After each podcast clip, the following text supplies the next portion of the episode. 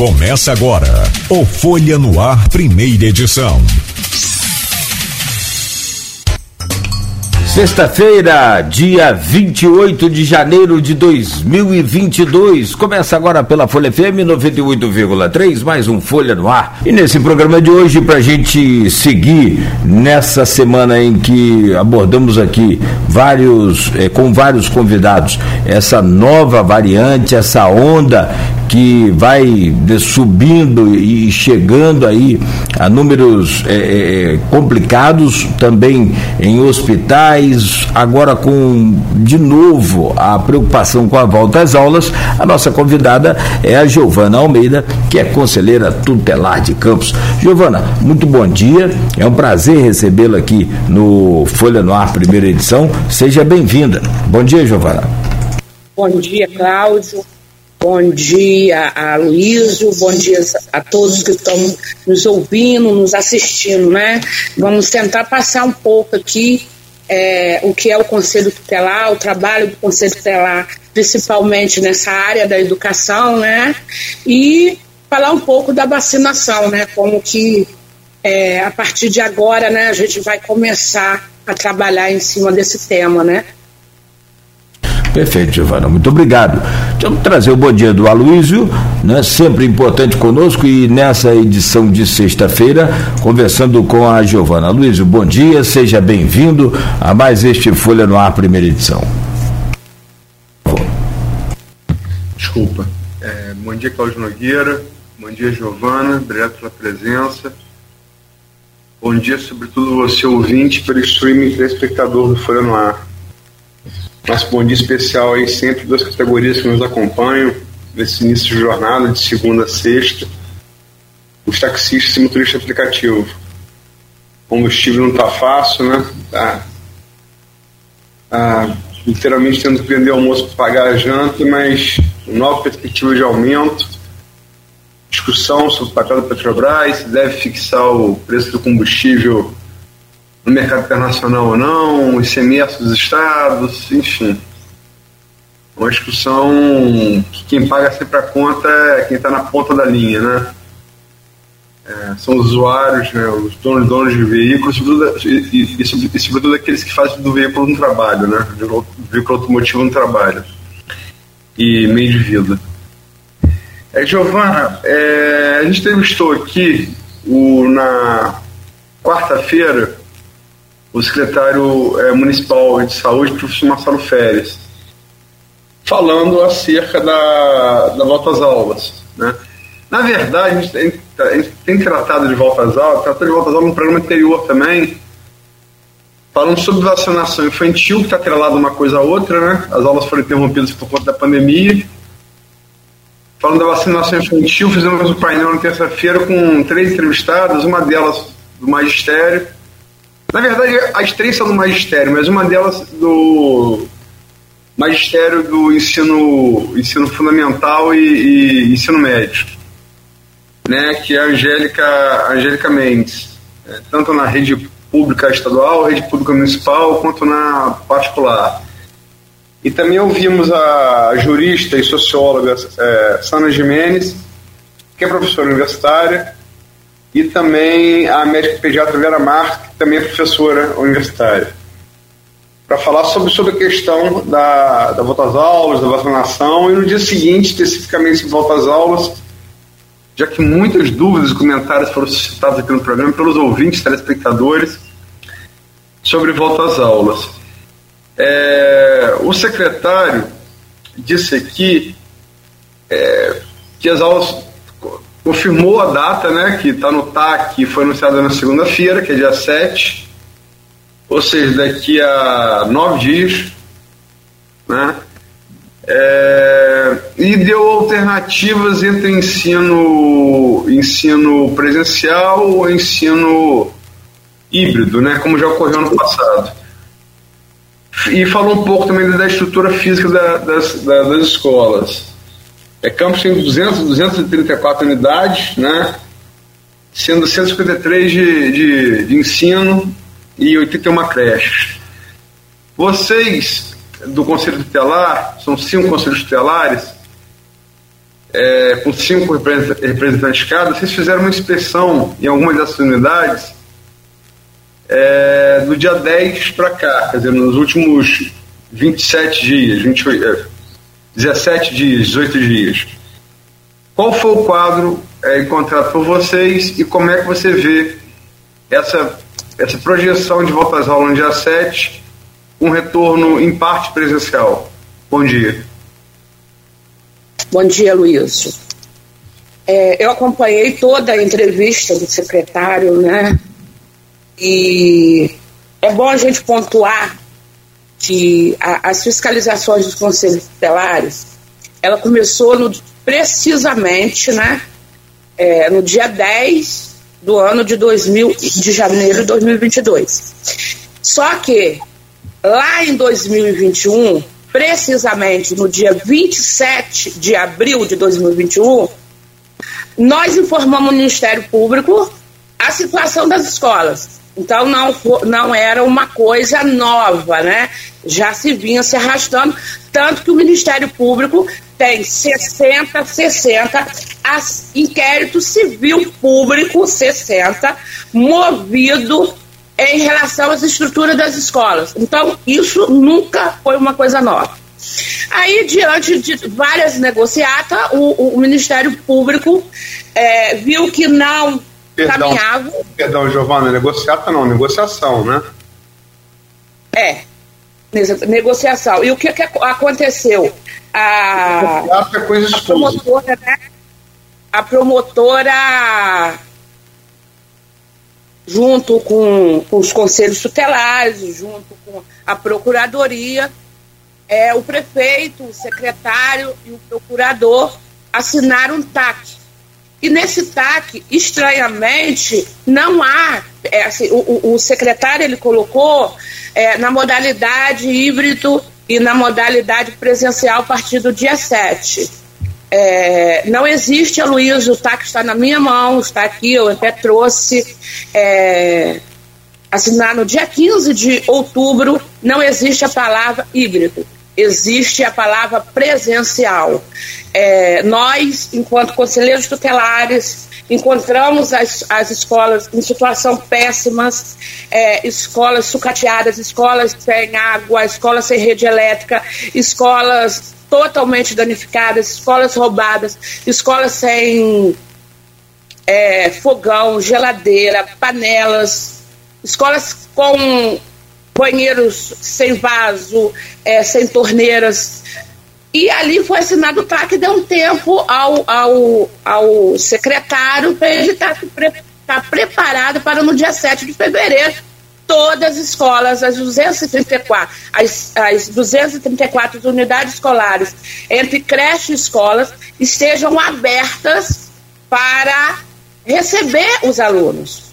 Porque é esse é, foi o que foi assinado, essa é o que é a decisão que a gente aguarda que seja cumprida no dia 7, que o Ministério Público aguarda que se, seja cumprida e que todos os pais estão ansiosos aguardando que dia 7 seu filho, todos os seus filhos, é, irão estar, tá, né, é, indo para, a escola, recuperar mais de 500 dias sem aula. Porque no dia 17 de, de, de no dia 15 de outubro, é um trecho que está no TAC, é, considerando que mais de 500 dias alunos fora da escola, então não podemos suportar, né? É, que, se, que é, ficamos mais 300 dias sem aulas. Então a gente vai estar, tá, estamos, né, é, constantemente. No dia 3 de fevereiro, na quinta-feira, é, haverá uma grande reunião na sede do Ministério Público com a promotora NIC, com os conselhos tutelares e com o secretário Marcelo, para a gente estar tá é, confirmando o que está no TAC. Essa é a palavra do Conselho Tutelar, né, a visão e, e, a decisão que a gente espera que seja cumprida e a expectativa de todos. Tem aqui no o, programa de vídeo com o blog Opiniões, um grupo, um grupo de WhatsApp, Giovana. E tem aqui é, onde sugestões de perguntas são feitas é, quando os entrevistados são anunciados, na véspera, né? E tem aqui uma pergunta da, da Silvana Venâncio, jornalista de Bom, Bom Jesus do, do, do Itabapuana. Ela pergunta aqui a você, conselheira, na sua opinião, a não exigência da vacinação dos professores e demais servidores públicos do município é uma forma para é, é, é uma forma de risco para as crianças que irão começar as aulas? O que a senhora pensa sobre isso se o conselho tutelar pode interferir de alguma maneira? Então, é, eu defendo a vacina, né? Eu acho que todo mundo, com consciência, tem que defender. Já tomei a minha terceira dose, tiver 10 doses eu vou tomar. É, a vacina para criança, né? Vamos, vamos por parte.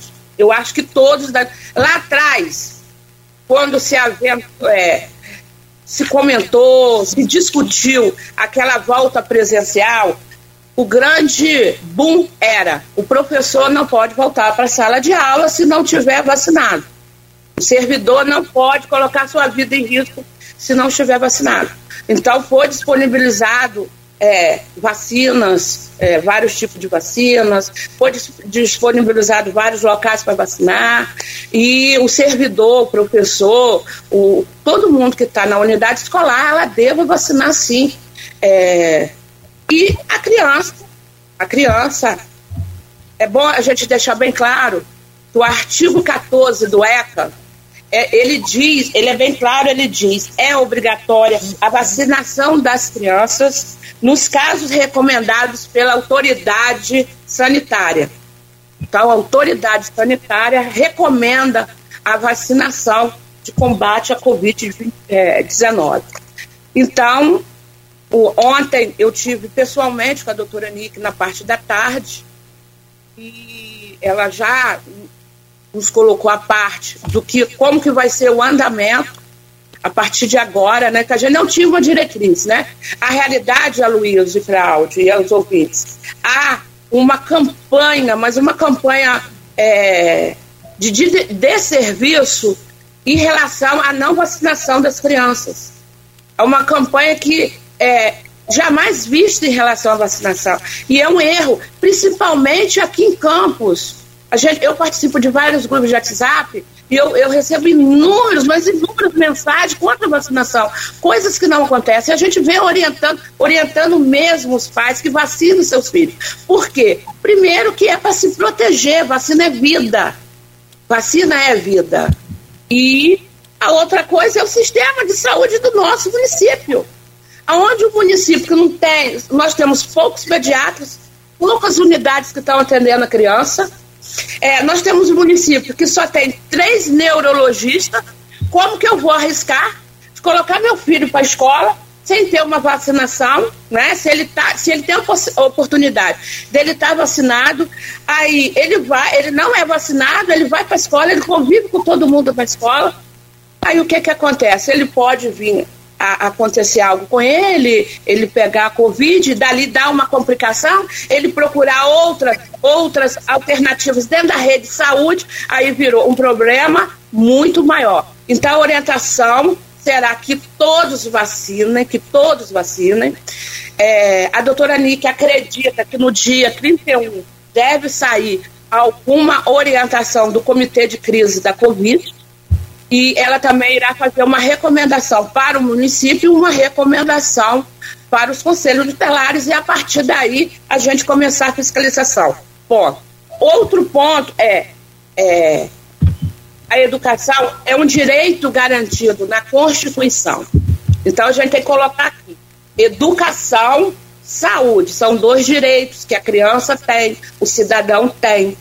Então, vamos dizer, eu, meu filho, meus dois estão vacinados, mas vamos dizer, eu não vacino meu filho, meu filho vai para a escola.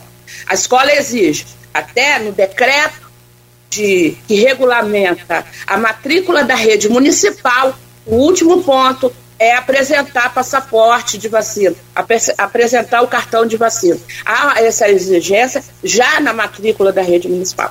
Vamos dizer que não tem a vacina, nós não podemos negar o município não pode negar o direito à educação.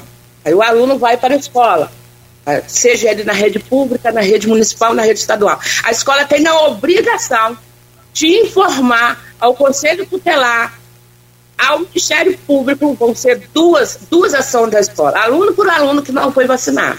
E daí nós vamos estar, vai ser um trabalho, nós vamos estar chamando esses pais, orientando, primeiramente orientar, ouvir, saber.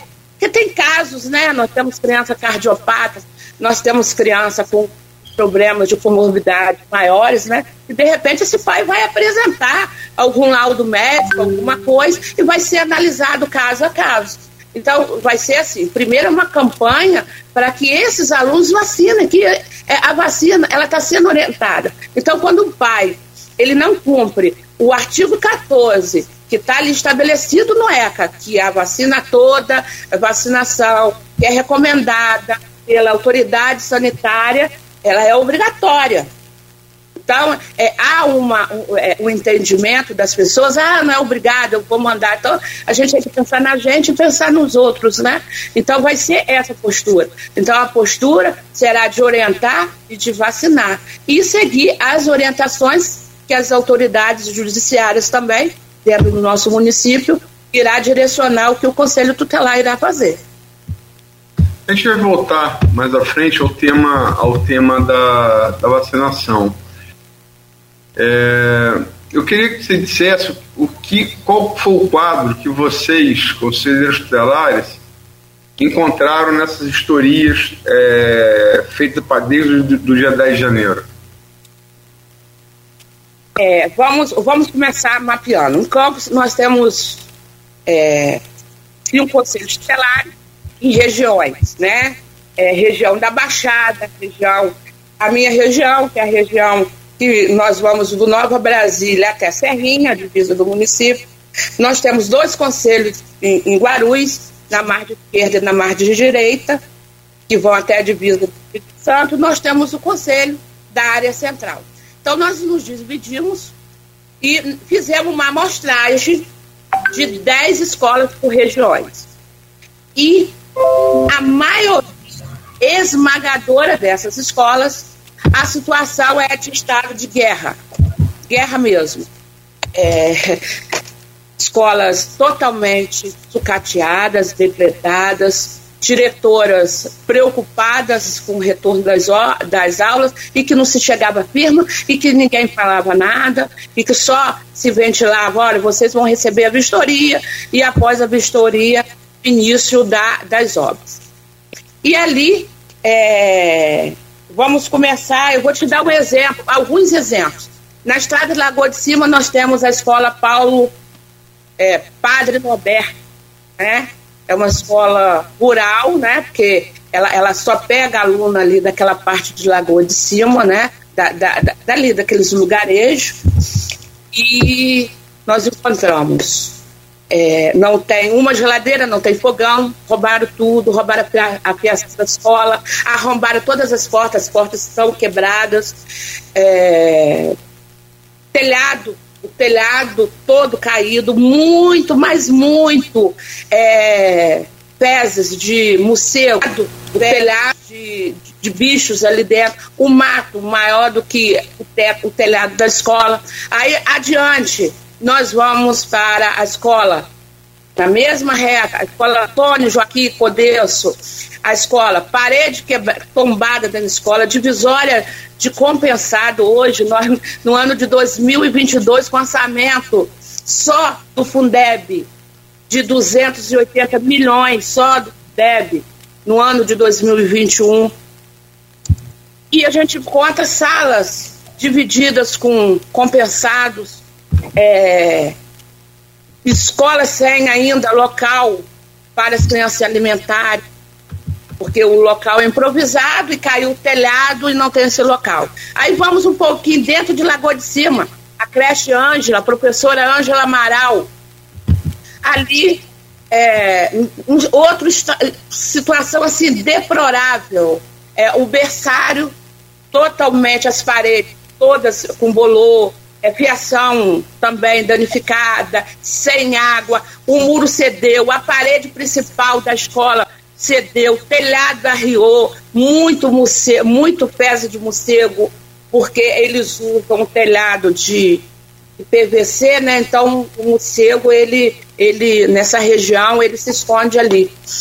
Esse é um pouco do que a gente viu nesse, nessa região. Aí vamos para dentro de Uraí, a creche Luiz Gonzaga, a Escola Municipal João Borges Barreto, cenário também de sucateamento. As nossas escolas ficaram esse período todo de pandemia fechadas, elas sendo abertas e um pouquinho, e um pouquinho de capricho dos diretores abrindo, atendendo ao público da maneira é, é, mais improvisada do mundo.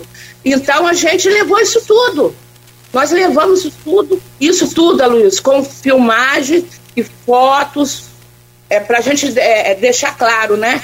É, com filmagens, fotos, provando, depoimento de quem a gente ouviu, né? O conselho ele não chega dentro da escola, abre a porta e sai, e sai fotografando, sai conversando, né? E a, nós apresentamos isso à, à, à, à, promotora, né? E que aqui a gente quer fazer uma, um, um agradecimento a Luiz. Que o Conselho Tutelar hoje em Campos, ele tem muito ele é um parceiro, ele é um braço do Ministério Público e o avanço na área da infância, não só da educação, deve muito à promotora Anique. É uma promotora muito atuante. E isso é, é, um, é um, um revigorante para os conselheiros tutelares, porque a gente mostra o problema e o problema não fica parado ela vai buscar, ela vai buscar a solução. E isso nos revigora a estar tá na rua, a estar tá, tá procurando é, sanar um pouco da demanda da área da infância. Né? É porque o conselho tutelar é um conselho que ele garante, ele garante o direito da criança, educação, saúde, lazer, esporte. Então nós estamos na pauta da educação, é, nesse, acredito, como foi as palavras dela, Giovana, nós vamos ficar nessa pauta da educação até no máximo abril.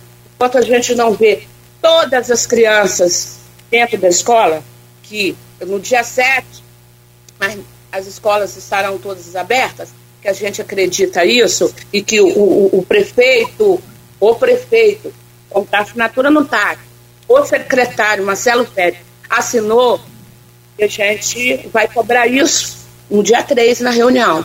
É por isso que eu volto lá atrás. Não existe a palavra híbrido. Os pais, principalmente da rede municipal, Aloysio, porque é uma rede que não é só um problema educacional. A perda educacional, a perda pedagógica é uma perca, meu Deus, é, eu acredito que seja irrecuperável. Só vai se recuperar ao longo tempo e com um planejamento muito, mas muito firme na área da aprendizagem. Mas a perca social. Vocês da Folha fizeram várias matérias em relação às crianças nas ruas, né?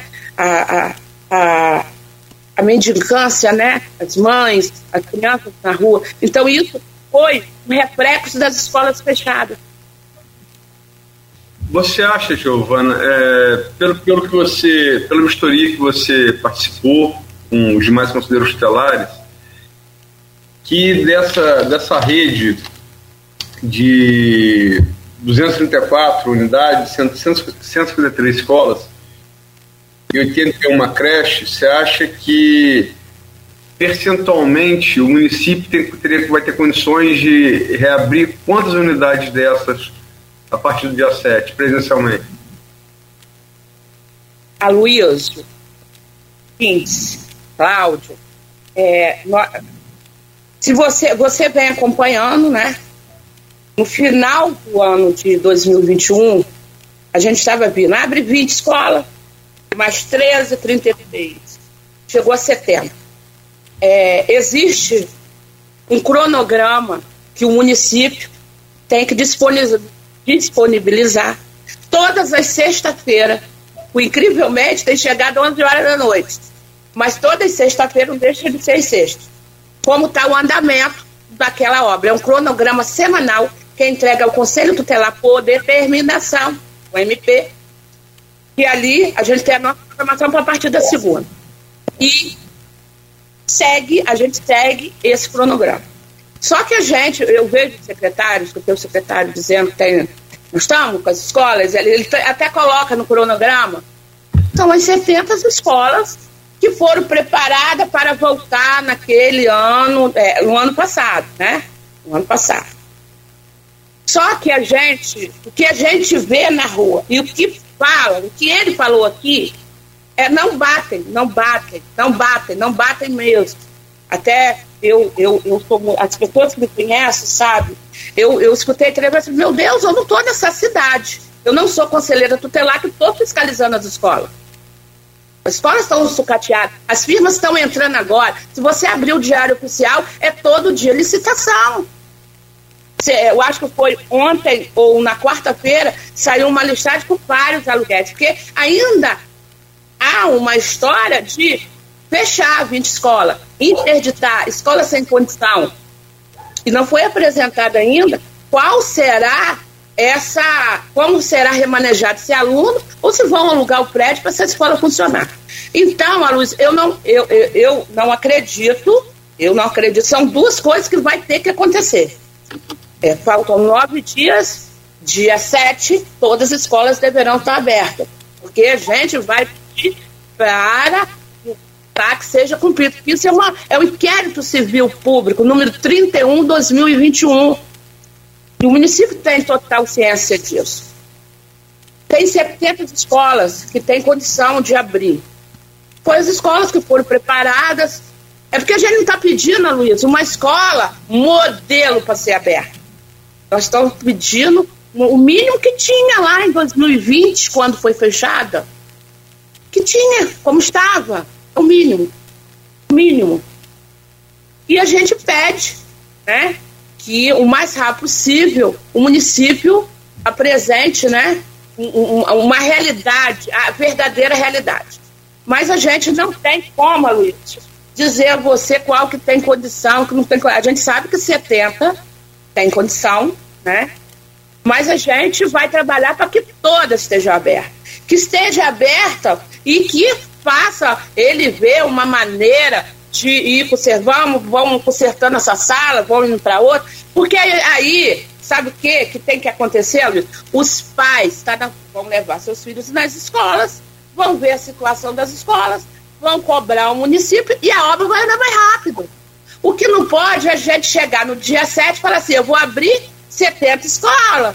Numa daqui, do 20 dias, a gente abre mais 30 escolas. Daqui a pouco a gente abre mais 20 escolas. Aí nós vamos chegar em maio, em maio, não vamos estar com as escolas prontas e o aluno da rede municipal, que é bom deixar bem claro, a rede estadual está preparada, esteve preparado o ano de 2021 todo.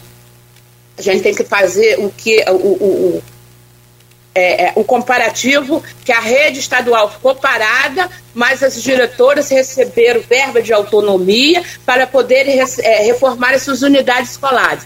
As escolas estaduais estão, assim, 100% preparadas para começar. As escolas privadas vivenciaram né, é, um, um, um dilema muito grande, que foi o dilema dela estar pronta não poder ainda está, né, esperando como que iria acontecer, que é da isonomia, né?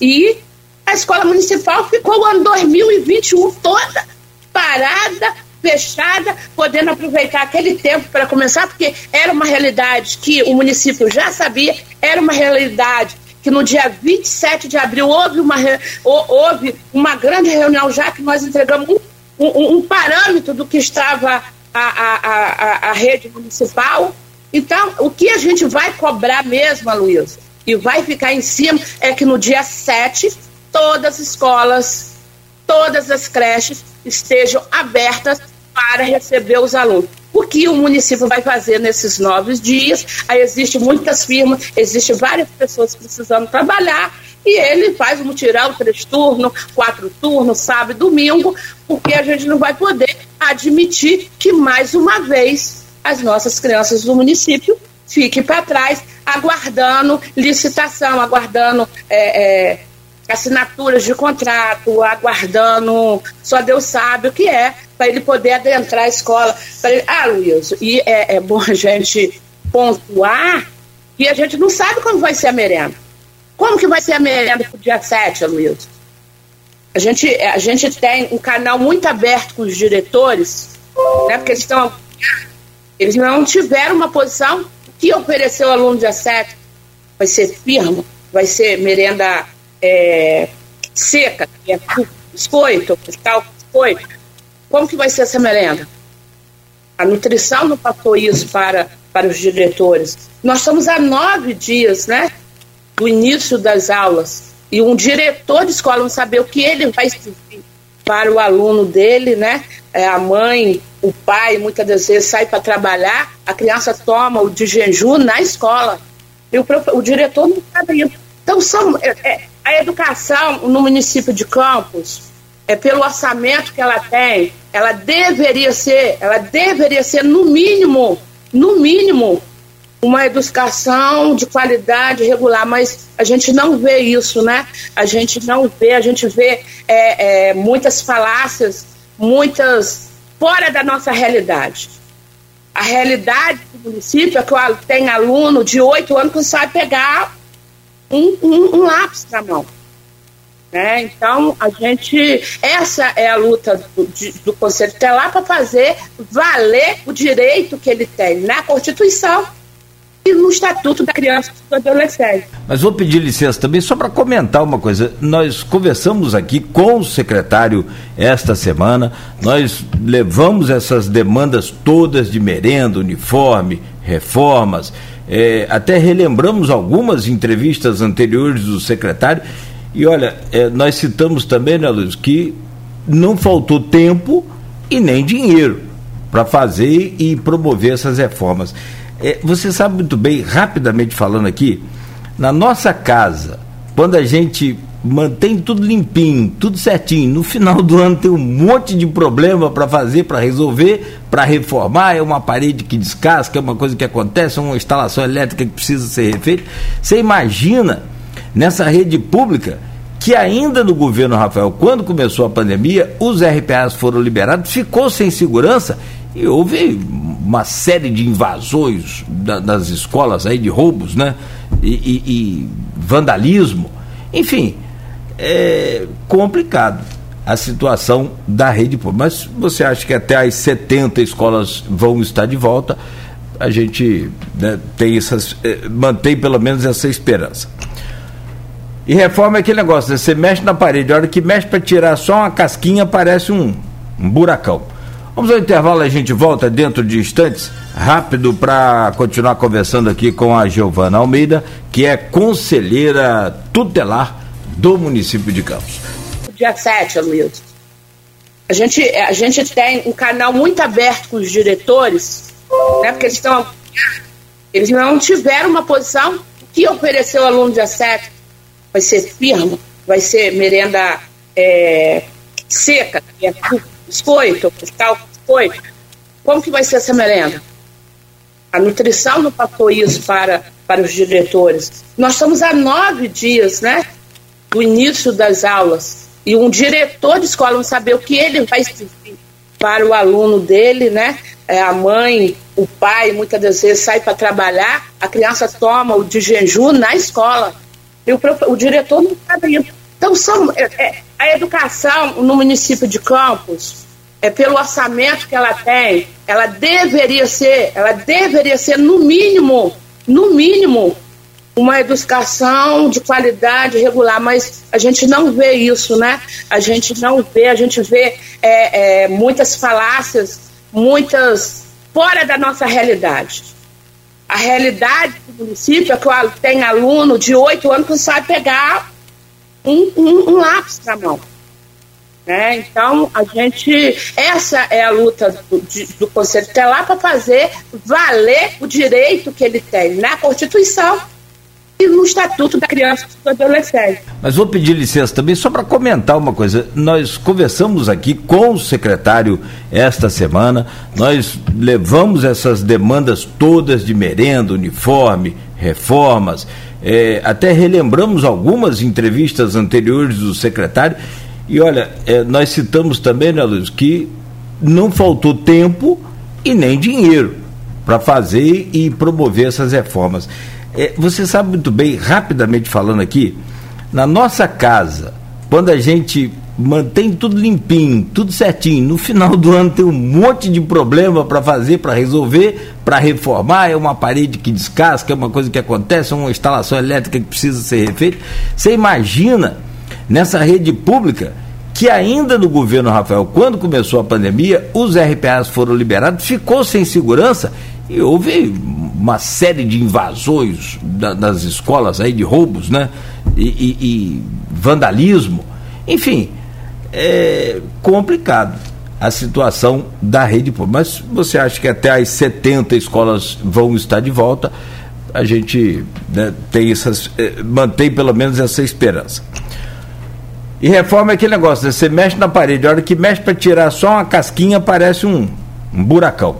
Vamos ao intervalo, a gente volta dentro de instantes, rápido, para continuar conversando aqui com a Giovana Almeida, que é conselheira tutelar do município de Campos. Voltamos no oferecimento de Proteus, Unimed, Laboratórios Plínio Bacelar e Unicred Norte Lagos com o Aloysio Abreu Barbosa. Hoje estamos conversando com a Giovana Almeida, ela é conselheira tutelar de Campos. Aloysio, eu volto com você. E Giovana, você falou em 70, estimou em 70 as unidades que talvez estivessem aptas a abrir. É, o secretário falou aqui na quarta-feira que das 153 unidades, 20 estariam em estado crítico. Né? 153 menos 20, 133. Agora, entre 133 e 70, tem 63 unidades. Quer dizer, você acha que é, para o dia 7 o município estaria apto a reabrir 70 é, escolas? É isso mesmo? Aloysio, é, as 70 escolas foi um planejamento que, que, ele, que ele apresentou no final, do, no dia, né? Que assinou o TAC, né? É, que 70 escolas já estariam prontas. Algumas voltaram, né? Algumas voltaram, acho que 50 e poucas chegaram a voltar. Então, se ela estava ali no, naquele final de 2021, não aconteceu nada de grave que ela não possa estar aberta agora, dia 7. Quando você coloca que 20 escolas é, que eu coloco, você colocou e ele colocou, não estão aptas, é, que serão, está lá na fala que ele falou na reunião, várias reuniões com a gente, estão prontas, é, que serão interditadas. Mas ela, ela continua sendo 20 escolas, ela tem um número de alunos, vamos dizer que cada escola dessa tenha 400 alunos, estou fazendo uma coisa lá embaixo. Então, nós vamos ter um número de 8 mil alunos, né? E o que, que vai acontecer com esses 8 mil alunos? Qual solução? É, qual solução que ele vai dar? Então, eu não tiro, ele diz que não estão aptos, ele, ele coloca que serão interditados. Mas qual solução ele vai dar para essas 20? Então, eu não coloco 63, eu coloco 83 escolas.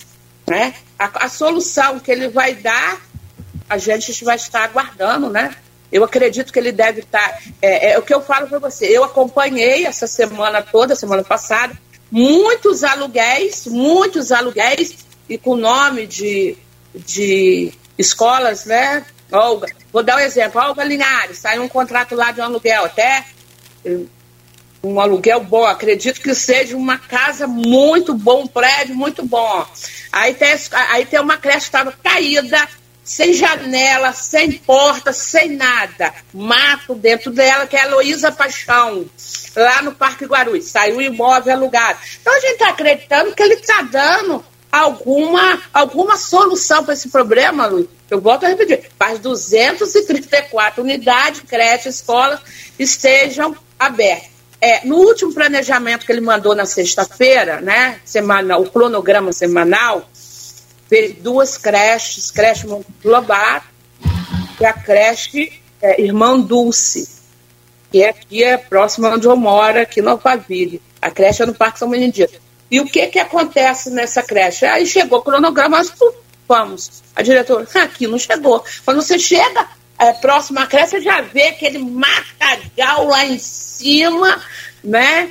É, e funcionários também não estão chegando nas escolas, mas a gente tem que trabalhar novamente com as 234 escolas. 70 a gente sabe que já estava pronto para ser reaberta, né? Algumas foram abertas, vai ser reaberta. Mas vamos, é, em 2020, Aloysio, ano eleitoral, né, que acontece é, é, eleição, algumas escolas passaram por um reparo muito, um, assim, um reparo bom, né, que essa escola foi ponto de votação. E nós pontuamos isso. Que tem escola que está péssima mesmo, mas tem escola que tem condição do aluno entrar, né? Ela não tem um ventilador, ela não tem uma geladeira, é coisa rápida de se resolver. Então, é, infelizmente, é, é, vai ter que se parar ele, a equipe dele, é, né, que ele falou que tempo é isso, é aquilo outro, parar e analisar escola por escola, escola por escola, comunidade por comunidade. É, se Darcy Ribeiro hoje fosse vivo, Darcy Ribeiro hoje, eu não sei nem o que ele iria falar se ele fosse ao CIEP de Tocos. Se ele fosse ao CIEP de Tocos, que hoje que é municipalizado, que foi por causa da pandemia e estava também com um projeto que seria um CME, começou a obra, aí veio pandemia, aí parou.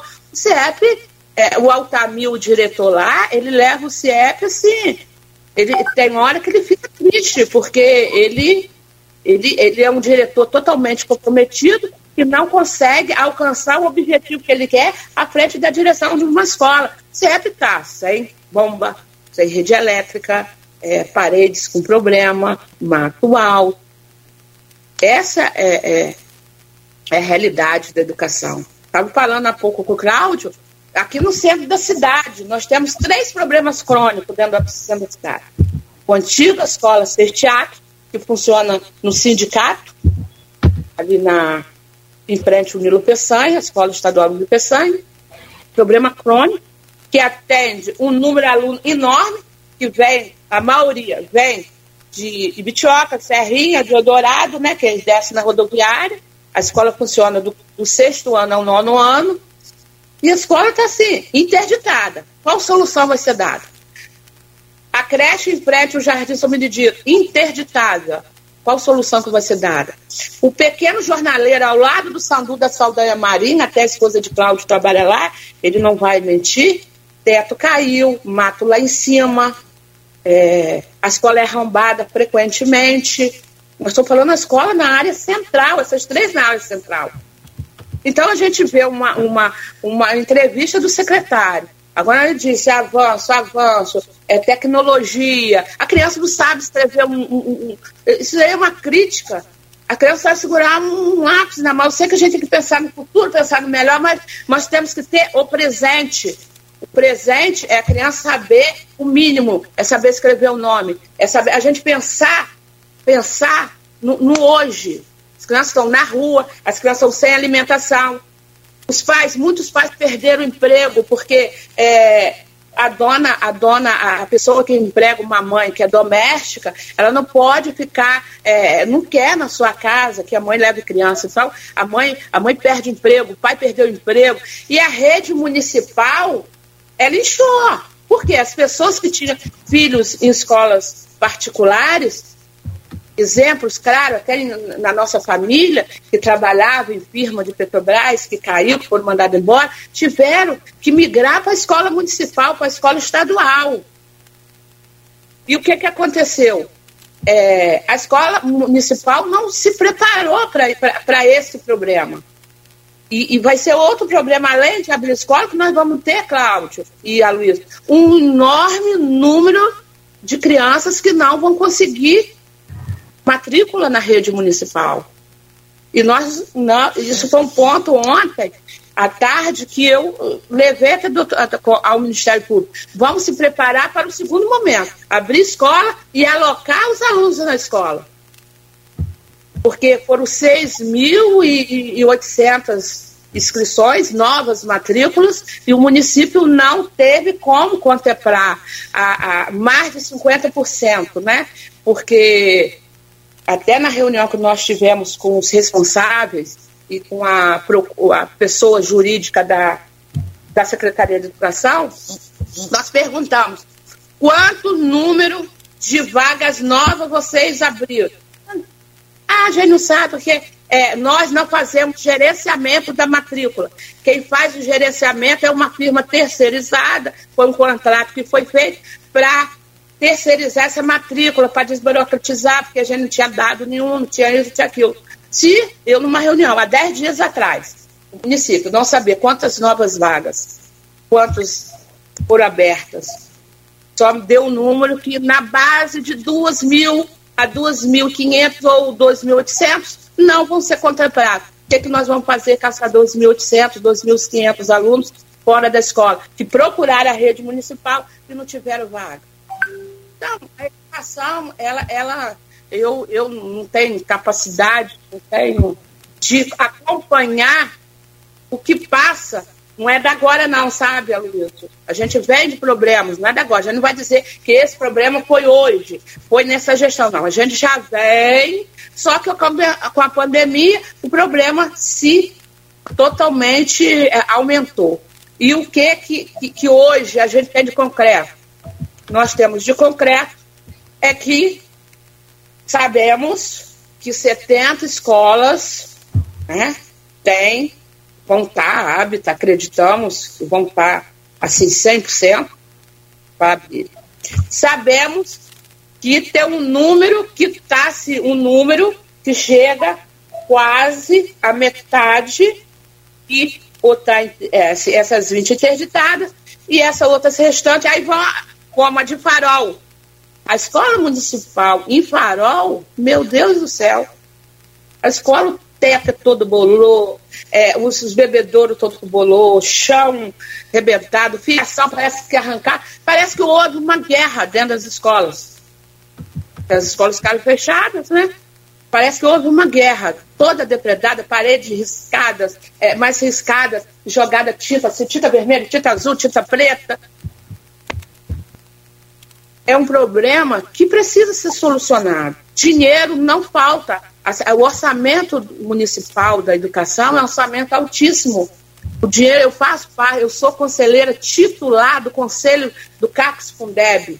Então, é, quando a gente vê que ah, está faltando isso, tem isso, tem aquilo, está faltando isso, mas a gente sabe que entra o dinheiro. Por isso que a cobrança é feita em cima da agilidade da educação. E educação não é só aprendizagem, é um problema social e ela, ele, ele, ele anda junto, né? A educação e o social, o econômico, tudo gira em volta.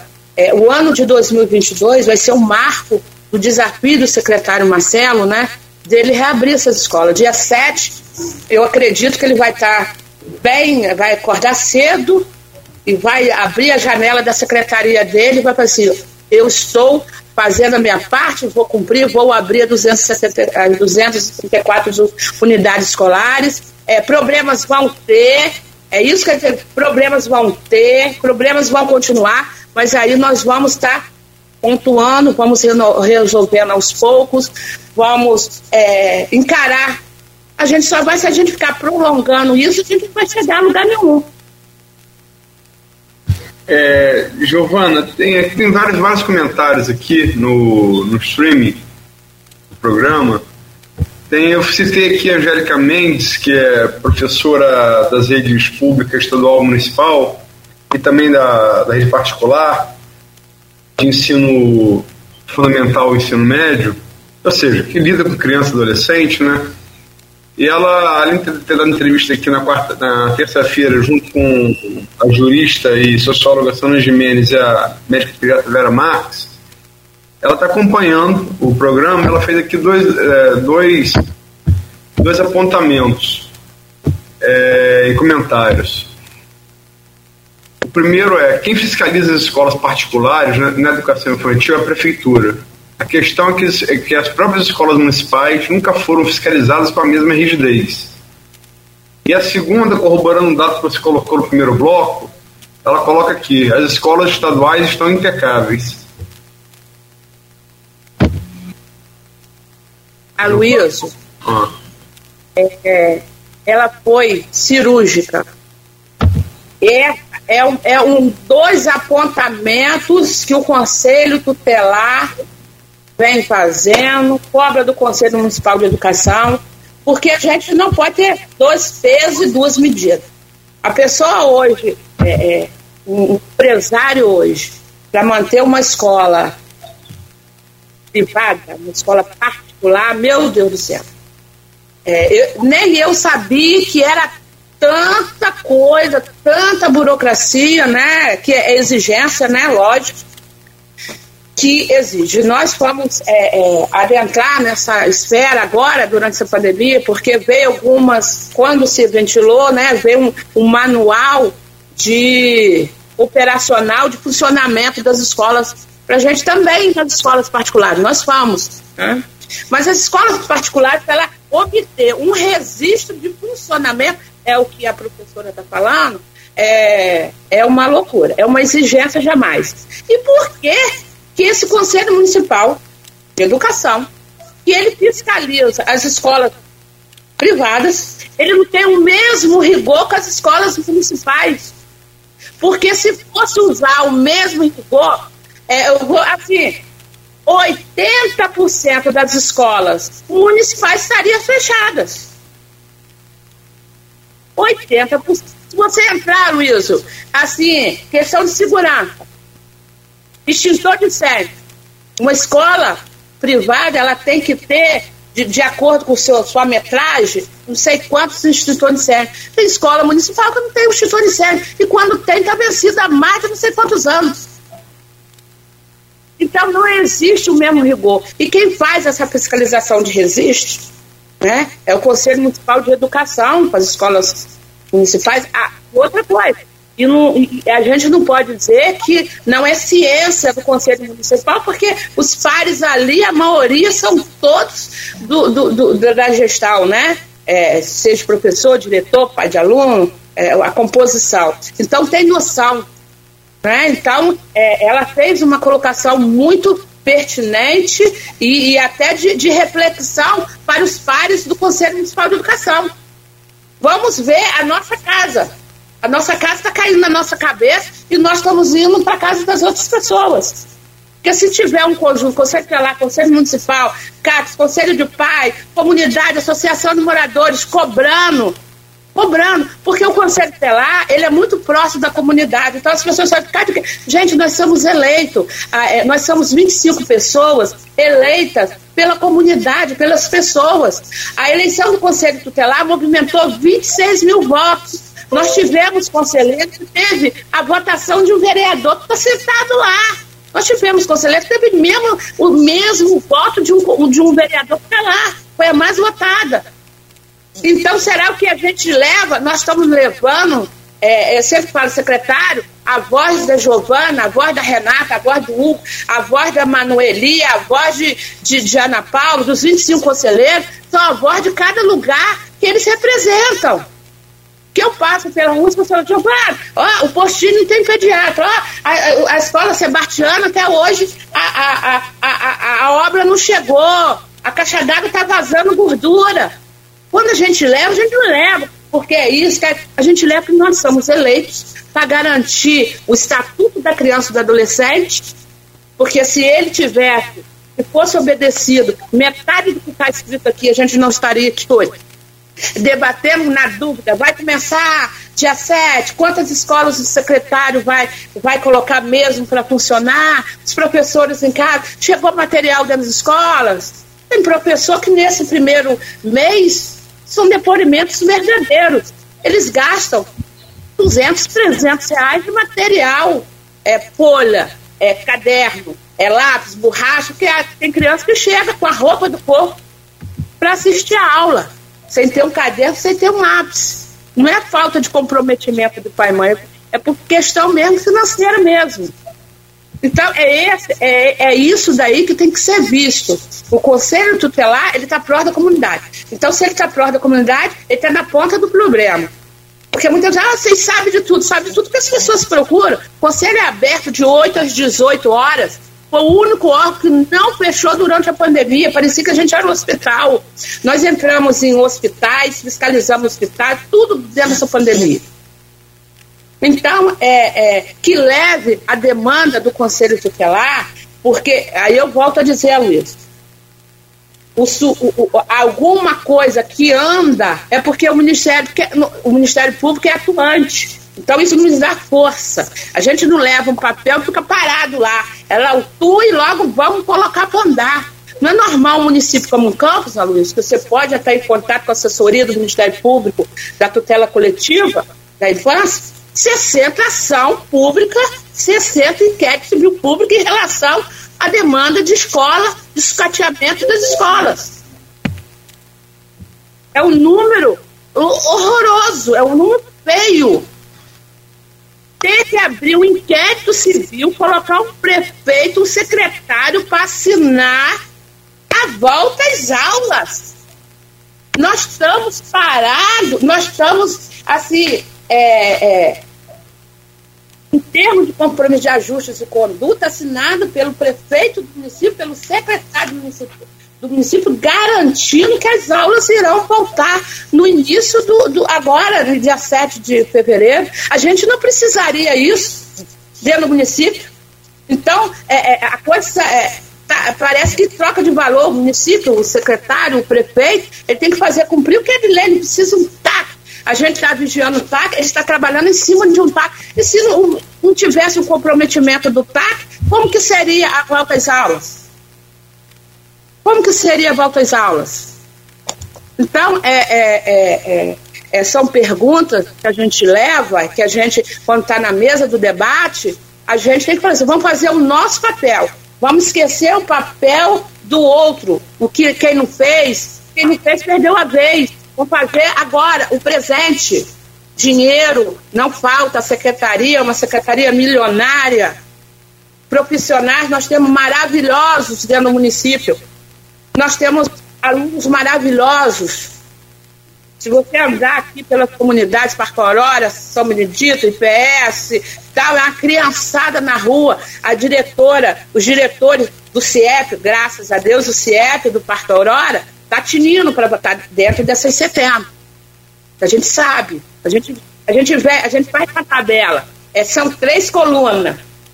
Bom, regular, péssimo. Então a gente está atento. Eu acho o bom e o regular tem condição. O péssimo, ele tem que arrumar a saída pro péssimo. Então, esse pois é. programa que é feito semanalmente é para a gente estar tá avaliando essa situação. Giovana, é, vamos partir para o tema, pro tema do bloco, que a gente não abordou ainda. É, você falou, já falou duas vezes, falou nesse bloco, falou no bloco anterior, que o TAC é, foi firmado pelo retorno da volta à aula presencial. É, e o secretário Marcelo Feres é, colocou aqui plano A e plano B. Plano A seria o retorno da aula presencial, plano B seria ensino híbrido. E realmente a gente está num, num recrudescimento da pandemia é, com essa nova variante Ômicron, né? A gente já tem UTIs lotadas em vários municípios fluminenses, alguns municípios vizinhos é, aumentando também muito a internação no leito clínico. Infecção, então, nem se fala, posso dizer. Eu estou com minha mãe, meu irmão e meu filho nesse exato momento com Covid. Então, realmente, é um. É, é, e e é, meu filho pegou uma vez, meu, meu, minha mãe e meu irmão não pegaram. Até então. Então, realmente, essa cepa ela é muito mais transmissível, embora felizmente, aparentemente seja menos agressiva, ela é muito mais transmissível. Então, é, é, o que se fala, inclusive entrevistamos ontem aqui o, o Carlos Bacelar, diretor do Primo Bacelar, laboratório com 80 anos aqui como referência aqui em Campos, de exames, exames clínicos e biólogo, e ele é, projetou que esse pico deve, esse platô deve ser alcançado dentro de duas semanas e deve seguir assim até março. É, são duas perguntas. Primeira é o, o, essa, esse plano B anunciado pelo secretário do ensino híbrido. E se, é, se a, a Omicron recrudescer, mesmo como tem recrudescido, como é que fica o cumprimento desse TAC, visto que a vacinação infantil começou agora e certamente não vai alcançar o número expressivo até o dia 7? Aloysio, é, vamos à primeira. O plano A é o que existe no TAC. Né? O plano B, ele deve estar né, preparando para apresentar no dia 3 na nossa reunião com o Ministério Público. Então, o plano A é o que foi assinado e a gente a gente está trabalhando com o plano A. O plano B ele deve estar tá, é, plano, é, assim, esboçando ele para apresentar o plano B, que é desconhecido, não existe no plano, no, no TAC, o ensino híbrido. Né? E a outra pergunta, né, continuando, é em relação a, a né, sabe, o agravante que está na cidade. Nós mesmo lá no conselho, nós estamos, no meu conselho, eu estou trabalhando direto, quando eu terminar eu vou trabalhar, eu estou em casa. Nós estamos com três colegas com Covid, então nós estamos de cinco, estamos com duas, dando conta de tudo e se segurando, né? E a gente entende isso. É, eu, a gente sabe que no dia 20, dia 31 vai ter uma reunião do gabinete de crise, né?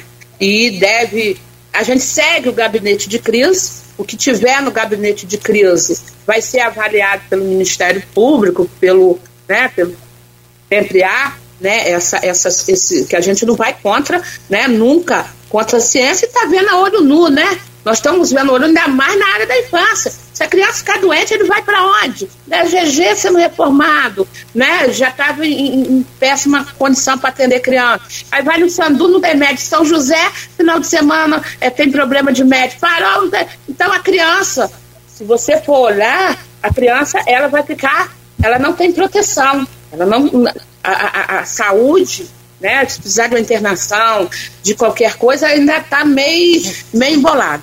Então nós vamos aguardar, né, dia 31, é, que vai ficar a situação da, da pandemia, o gabinete de crise vai fazer as restrições e tiver alguma restrições. E eu também, eu, eu, eu sou ouvinte de vocês todas, todas as manhãs, e vi o doutor Carlos, e é até uma. Vamos dizer que venha o gabinete de crise, venha. Quem esperou até sete, porque assim, pode esperar para ator né, chegar a estabilidade. Por quê? Porque quando se fala assim, o ensino híbrido, ensino híbrido é para quem? Para quem que é o ensino híbrido? Para criança? Você tem uma mãe que tem cinco filhos, Luiz. Isso foi grande grandes discussões, e várias, foram inúmeras reuniões, Samu, no ano de 2021 em relação ao ensino híbrido. E é, foi outra demanda nossa. A mãe tem um celular, tem cinco filhos, a matériazinha vinha pelo WhatsApp, a mãe tinha que levar aquele celular na gráfica, na, na La House, para imprimir o exercício para fazer em casa com a criança. Que ensino híbrido? Ensino híbrido houve na rede estadual municipal. Aqui houve o ensino de WhatsApp. Você fala na rede estadual e, e privada, né? A rede particular e, e, e, estadual, ela teve o ensino híbrido. Não, ela falou, teve um canal. Você falou municipal a primeira vez.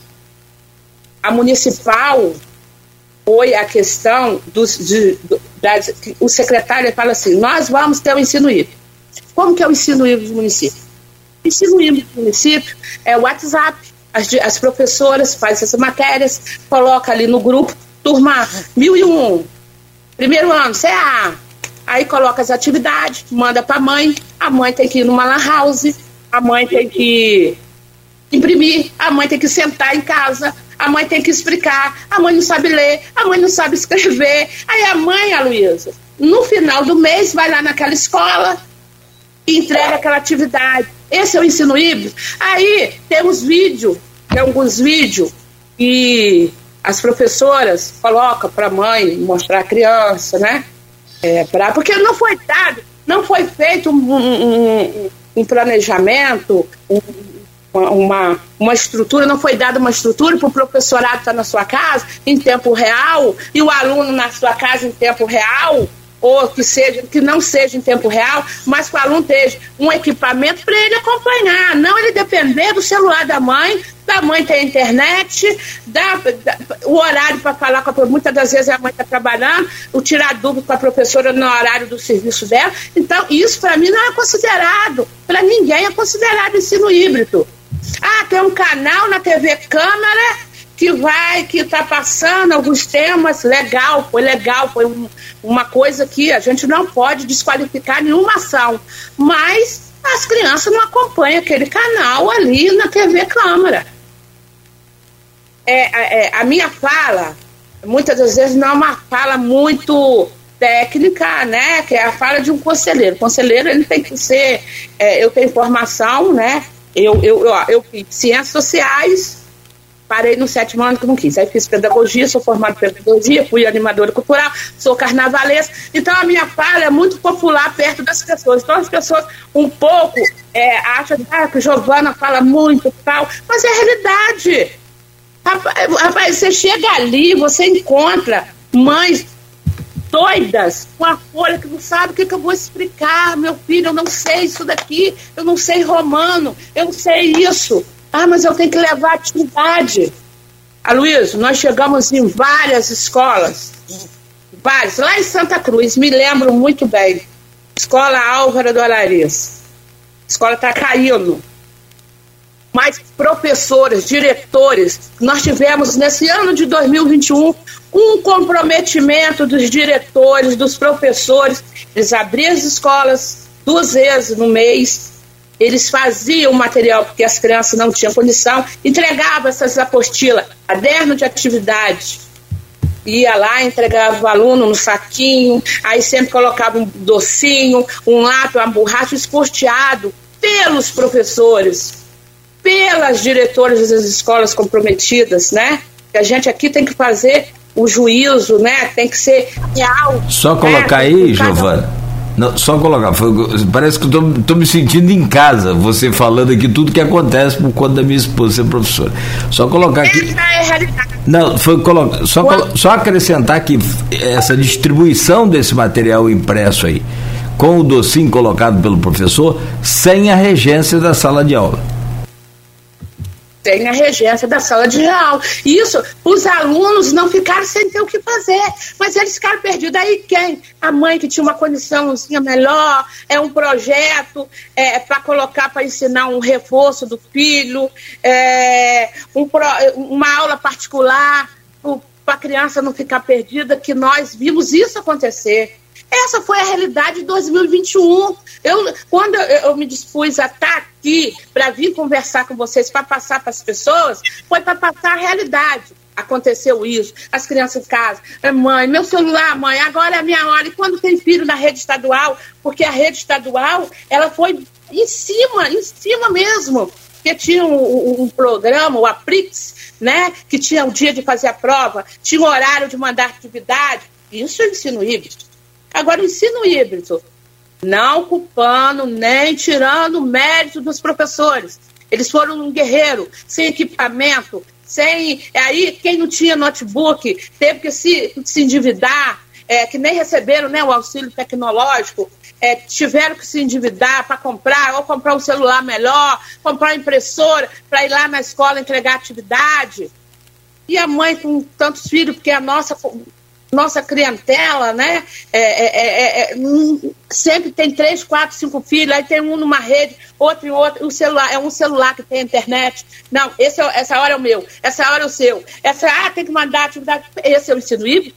É, é isso que nós vamos admitir que aconteça novamente no município. Eu sei que histórias depois dessa entrevista vão aparecerem. Né? Ah, que o ensino híbrido foi isso. Não existe ensino híbrido no município. Porque cada criança está tá com, com aparelho, está com equipamento ele estar tá na casa dele assistindo. Ah, não, vai ter um WhatsApp da turminha aí. Ah, e aí quando começou o Conselho Tutelar também aplicando, que aí começou. A gente, ó, a escola tal não está dando portilho. Aí isso não está acontecendo, isso não está acontecendo. Colocaram as, as professoras para mandar as matérias. Festa junina, aí tinha que gravar para provar que estava. É, foi uma coisa louca, louca, louca.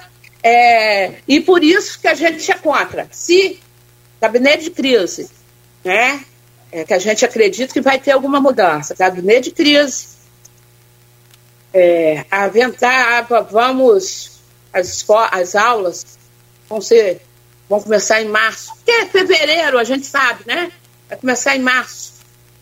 Ele vai ter mais um mês, praticamente, para ele ó, colocar povo para trabalhar. Chega aqui, na Tapera, tem opção de gente parada, vão ali para a escola. Ó, a da Tapera. E a Escola Municipal Manel Ribeiro, até agora a obra não chegou, precisa de reparo. A escola está sem luz. A escola está sem luz. A escola modelo, mas está sem luz. Então vai dar mais um tempo para o dia começar, tem que começar é, no geral, começar bem, porque o, as crianças do município precisa, o município gosta de ter a marca da a cidade então, amiga. Então, então, pelo que está falando, vamos resumir, porque depois precisa terminar o bloco. Você acha possível a volta às aulas no dia 7? Eu acho, e eu, é, assim, Aloysio, é possível, é possível, é possível. Bom, abrir as escolas do jeito que estão não sei se ele vai bancar, se vai, o município vai querer mostrar os pais que até hoje várias escolas estão caindo, mas tem que fazer alguma coisa. Alguma coisa tem que acontecer no dia 7, certo? É, agora, se na, na realidade da realidade, era para estar tá pronto há, há um ano atrás, não ficou. Aí teve mais um ano para fazer, não fez. É, Luiz, eu, eu não sei te responder, porque de repente vai acontecer um milagre daqui a nove dias, né? É, mas a gente tem, é, eu me pego muito nesse TAC, né? É, o Ministério Público, volto a falar, ontem nós tivemos uma reunião é, com ela, com a promotora, e ela está se pegando muito no dia 7, muito no TAC, que a tem que se valer. A juventude, Anique. Anique, doutora Anique, né? Porque é, é o coletivo. Ela está se pegando muito no TAC, ela cobra muito que esse TAC seja, ela cobra muito da gente para a gente estar tá fiscalizando esse, esse, esse TAC para dia 7, as escolas. Ele que tem que responder, Luiz. Eu, secretário. Agora, agora é, na entrevista dele, ele logo colocou o plano B. Plano B. Esse plano B não existe. Então, eu só tenho que trabalhar com o plano A. O plano A é dia 7, as escolas estão prontas. Ele que tem que responder, ele que tem que vir dizer, está pronta, tem, eu tenho tantas escolas, eu vai fazer assim, vai fazer.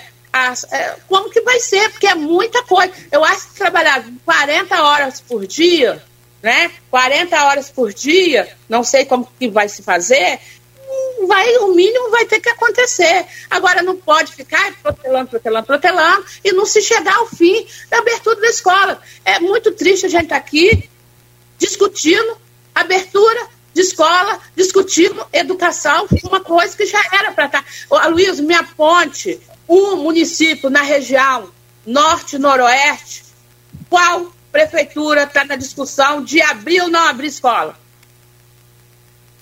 Não existe. Não existe a discussão que eu não posso abrir, que não pode abrir, que ah, a rede é muito grande. É muito grande, mas nós temos recursos muito grandes também. Aí você vai São Fidélis, é, São Francisco. São Francisco, município pobre, não está discutindo que não vai abrir escola. São João da Barra não está discutindo que não vai abrir escola. Apesar que ele não está discutindo que ele não vai abrir. Está né? Tá, tá havendo uma, uma, um, um ruído né, que possa haver o tal plano B, que possa um grupo e isso, Luiz, foi, é, você, vocês devem ter acompanhado, quando se lá a pandemia deu uma, uma né, o platô, né, deu... Deu platô e, e depois tem a, a, descendente, né? É, aí o que que aconteceu? Vamos reabrir a escola. Vamos reabrir a escola. Aí ficou, quantas escolas nós vamos, nós vamos abrir? Dez escolas. Foi a primeira, 10 escolas, 234, nós abrimos 10 escolas. Levamos mais 60 dias para abrir mais 23 escolas. Nós chegamos em outubro, brigando para ter 50 escolas abertas. Isso não existe. Isso não é um município que trabalha educação, que trabalha infância, que valoriza o adolescente, que valoriza a criança. É uma coisa que a gente vai discutir, que tem que abrir escola, que o TAC tem que ser tem que ser cumprido no dia 7 e que aproveitar aqui novamente, pedir os pais, vacina é vida. Não vamos entrar nessa discussão de WhatsApp que morreu, que criança tomou vacina morreu, que isso, que aquilo outro. Vamos nos pegar, que são pessoas especialistas, são os melhores do mundo que estão indicando, eh, em todo o país está vacinando criança, mas é, é, é assim, Giovana. triste. A gente vê uma campanha muito maciça só nas crianças.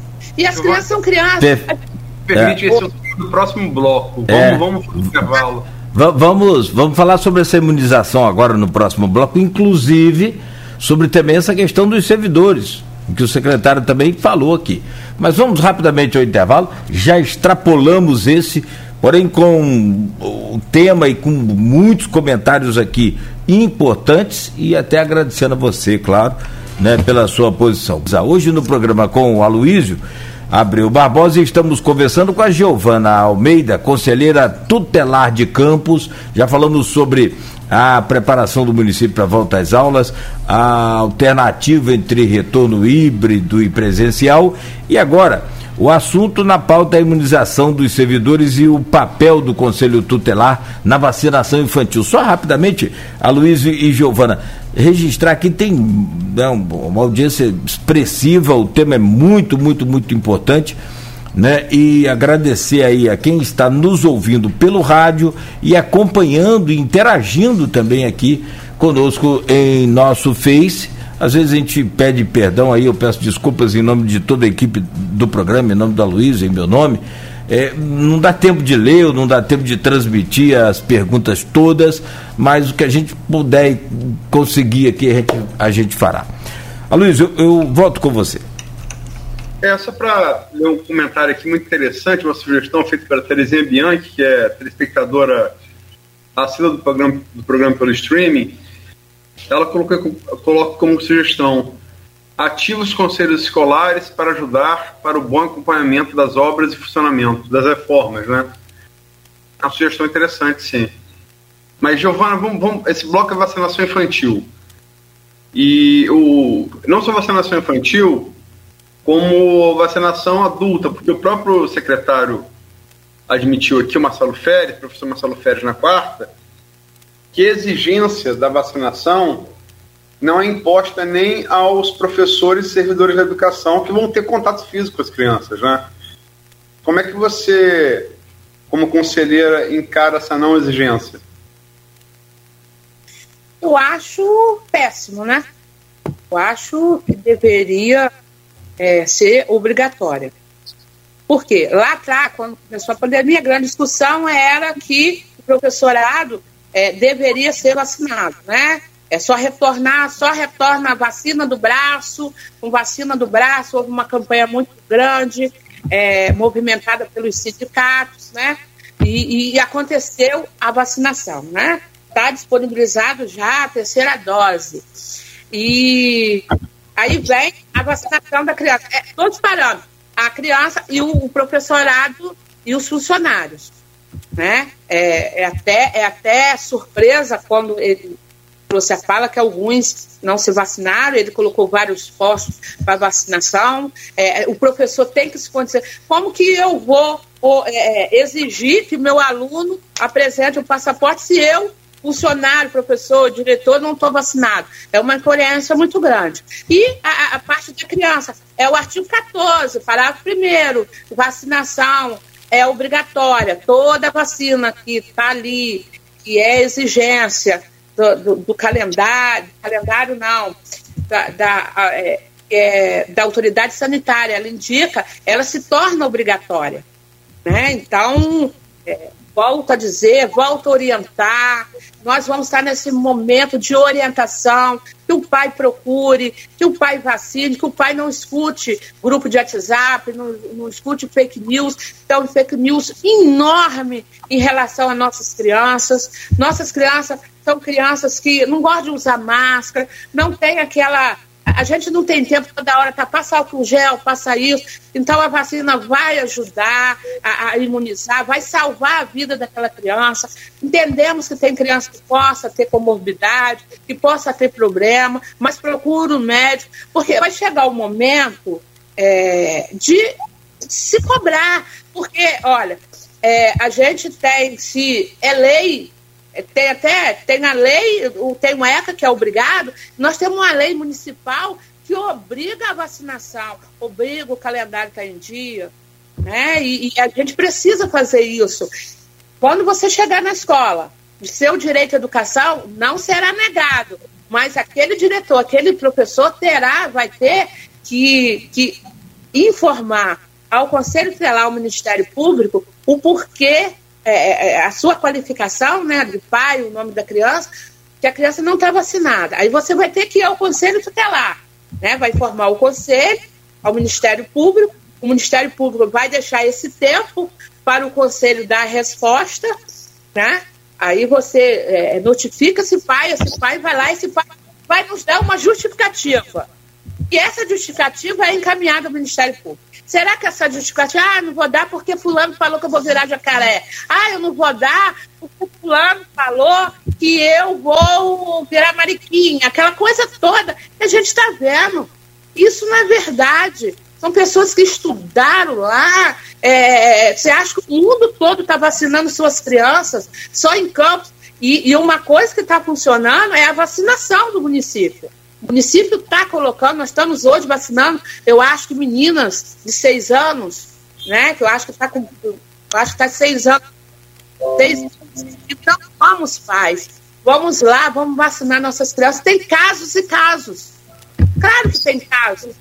Mas você generalizar generalizar. Isso vai ser um tema que vai nos preocupar muito, já não está nos preocupando, será uma demanda que vai chegar, e uma demanda que você vai, vai adquirir sem ter até um conhecimento, os, é, escutando coisas, qual justificativa tem. Pra, ah, estou com medo de vacinar, estou com medo, não sei o que, que eu vou fazer, eu não sei se eu vou vacinar meu filho, e nós não podemos admitir. Agora, o professor e o funcionário, o diretor, ele tem que se conscientizar. Ele lá atrás ele brigava, vacina no braço, vacina no braço. Eu não volto à aula se não tiver vacinado, eu não volto à aula se não tiver vacinado.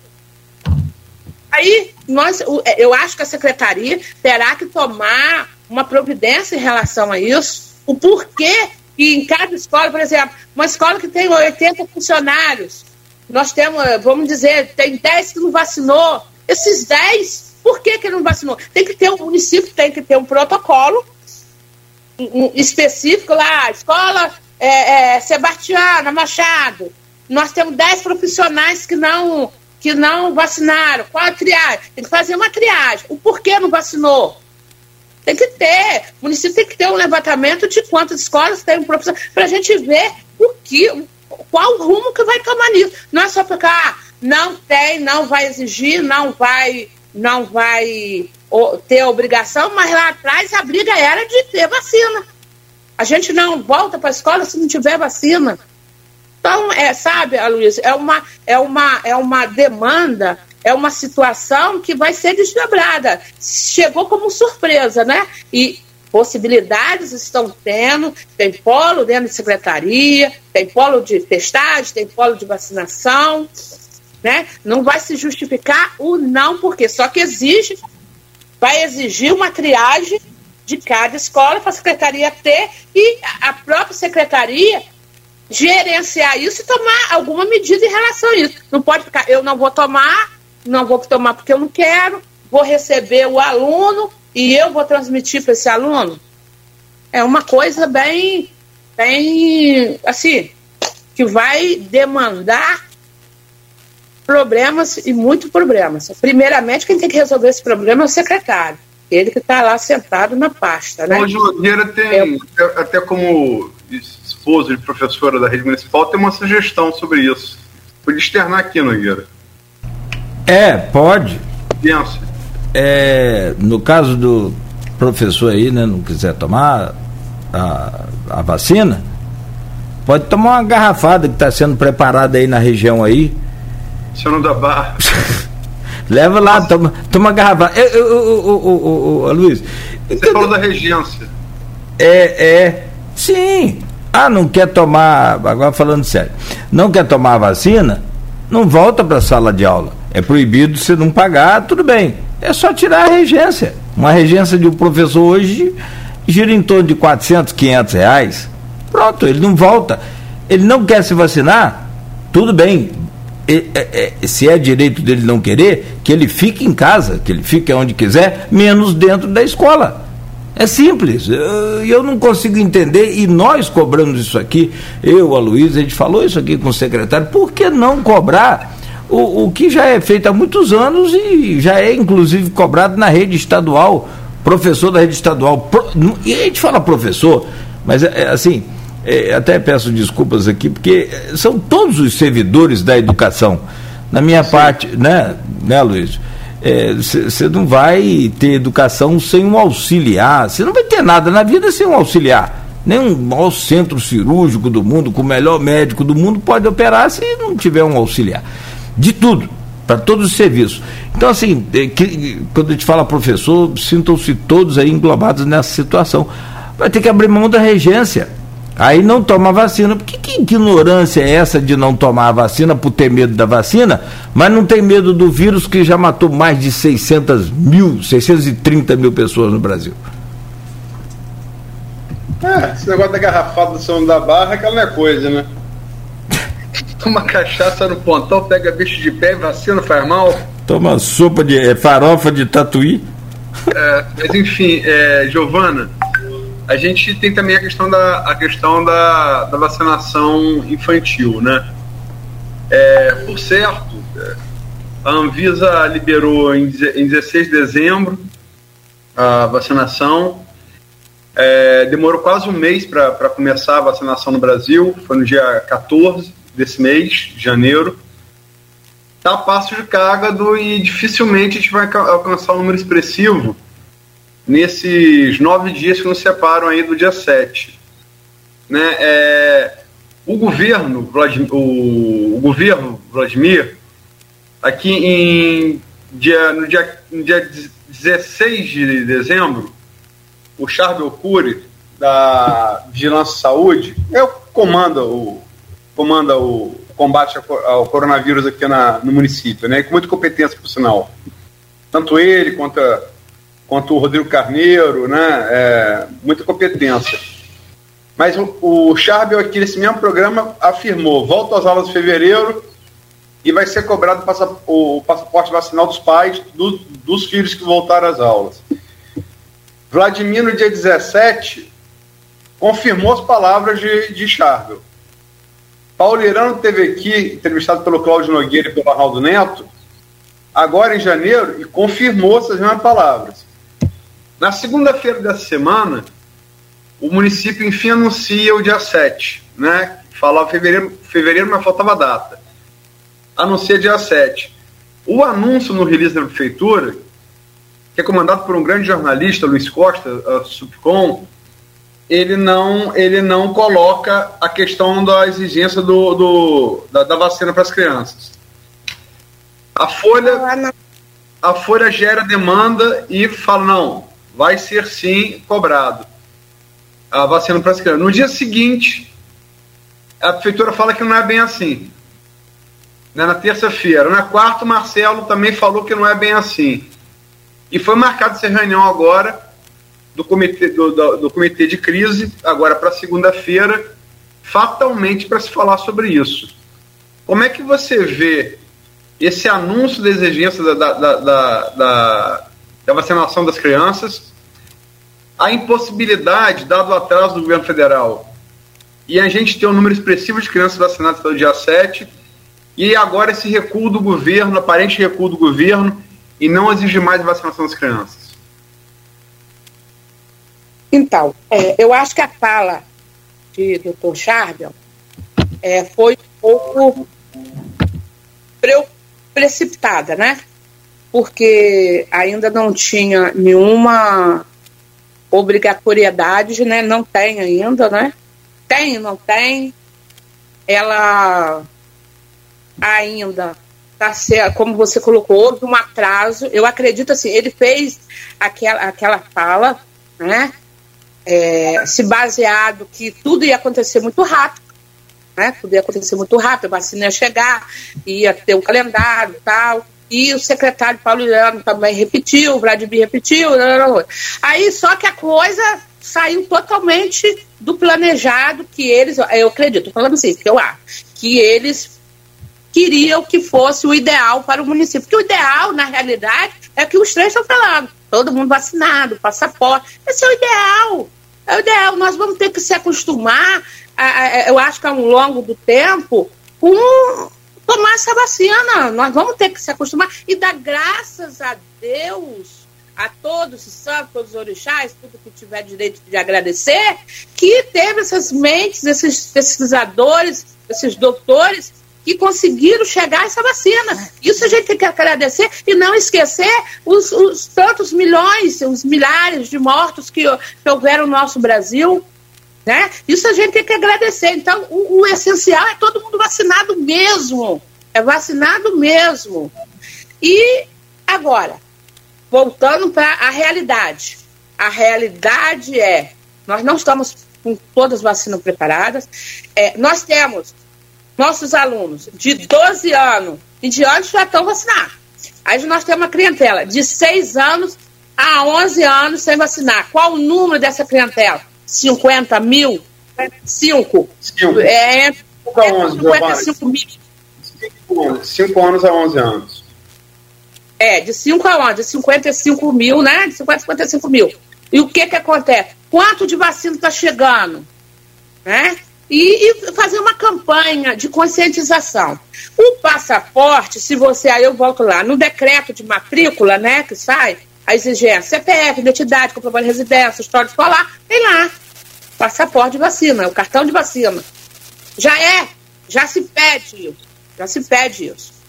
É, mas e... só, desculpe interromper, mas pede para as vacinas que já integram o Plano Nacional de Imunização. E a, e a vacina contra o Covid ainda não está nesse Plano Nacional de Imunização. Mas está no artigo 14 do ECA, que qualquer vacina indicada pela autoridade sanitária, ela se torna obrigatória. É nesse artigo que não é inventado, artigo 14, que tem que se pegar a saúde, o sistema único de saúde do município. Não, você é tá, obrigado. Inclusive, se você me permite. É o Conselho, um segundo, Giovana. O Conselho de Procuradores Gerais é o seguinte: teve decisão do Lewandowski, ministro do Supremo, Ricardo Lewandowski, na quarta-feira passada, dizendo que caberia aos Ministérios Públicos Estaduais fiscalizar a, a vacinação infantil e falou em pena, com base no ECA, com base no que você está falando, é, medidas de, é, de responsabilização civil e criminal a, a, a, quem se opuser à vacinação infantil, né, a quem dificultá-la. E o Conselho de Procuradores, Gerais, de Procuradores Gerais, que orienta os Ministérios Públicos Estaduais do Brasil todo, né, é, soltou em nota pública de anteontem, na quarta-feira também, à noite, recomendando que os MP, é, que, que as escolas exijam carteira vacinal completa, inclusive com a Covid. Sim. E essa é, é ontem nós, mais uma vez, a, a, promotora nos colocou, né? Ela vai estar tá enviando essa nota para, junto com uma recomendação ela irá emitir uma recomendação ainda hoje, né? Eu tô, eu tô falando porque ela nos passou isso ontem, para quando tiver reunião do gabinete de crise, o município já ter a posição do Ministério Público. Né? Que ela colocou que é, todos os procuradores do Estado estão numa linha só nessa que né, nesse posicionamento que houve único. Então, a gente vai seguir o que está ali, vacinação. Aí vem os só é, uma coisa é o direito, a obrigação de vacinar. Outra coisa é o direito à educação. Não pode tirar o direito à educação aquele que não vacinar. A, a, matrícula tem que ser garantida, a entrada dele na escola no momento tem que ser garantida. A escola tem que informar o Ministério, o, o Conselho Tutelar e o Conselho Tutelar notificar esses pais e aplicar as medidas cabíveis caso a caso. Caso não se resolva, emitir ao Ministério Público. Então, está tudo ao encontro com a decisão do, do ministro Lewandowski, que responsabiliza aquele que, por omissão, não vacinar seu filho. Mas vai ser passo a passo, Luiz. É, como, olha só, a vacinação das crianças, a vacinação do professor. O secretário vem e diz que tem funcionário, tem professor que nos vacinou. Qual o número? Ele tem esse número? Qual levantamento ele tem? É 10%, 20% da rede municipal que não vacinou? Só que na questão das escolas, a gente já tem uma linha que vai traçar. O município as escolas vão ter que informar. Se naquela escola tiver 20 crianças, as 20 crianças vão ter que ir ao conselho tutelar, vão ter que. Isso é uma recomendação, isso está na nota técnica né, da, do, do, dos promotores, né? Que eles se reuniram, se reuniram e, e, e definiram isso, que a gente vai estar tá cumprindo. A gente vai estar tá cumprindo, gente não vai deixar de cumprir. E, e, e essa recomendação, essa visão, vai ser passada para o município educação e vacina. Uma coisa não vai interferir na outra. O direito de. Ah, a vaga do meu filho saiu, a, a, a matrícula, né? É até segunda-feira, né? Para você confirmar a matrícula. É, meu filho tem 12 anos, ainda não vacinou, mas já passou a época. Eu não vacinei vai efetivar a matrícula e já vai enviar, olha, fulano, fulano, endereço tal, a mãe alegou que não vacinou. A gente vai ter que chamar essa mãe e, e, e conversar com essa mãe de acordo com o que está estabelecido para a lei. A gente não vai fazer, não colocar arma na cabeça de ninguém, obrigar ninguém, mas vai ser, ó, teve orientação do Conselho Tutelar. É, ela colocou a posição dela, ela continua com a posição dela, já passou da, da nossa competência, né? A gente não vai poder. O que, é que a gente vai fazer? Fazer uma, uma, uma, uma, notícia do fato em relação àquele aluno e enviar o, meme, o MP. Lá, o MP vai fazer o papel dele em relação a isso. Então vai ser isso. E a gente torna a dizer, a vacina, vacina é vida. Não vamos brincar com a saúde dos nossos filhos, né? É, das nossas crianças, nossas crianças são tão carentes. Lá, é, o Brasil ele é muito engraçado. É lá atrás a gente brigava, queríamos vacina, vacina do braço, aí hoje a gente encontra quem não quer, que brigava lá atrás, queria vacina, não quer tomar vacina. E a gente pede, secretário, é, começa a fazer esse levantamento dentro das suas escolas.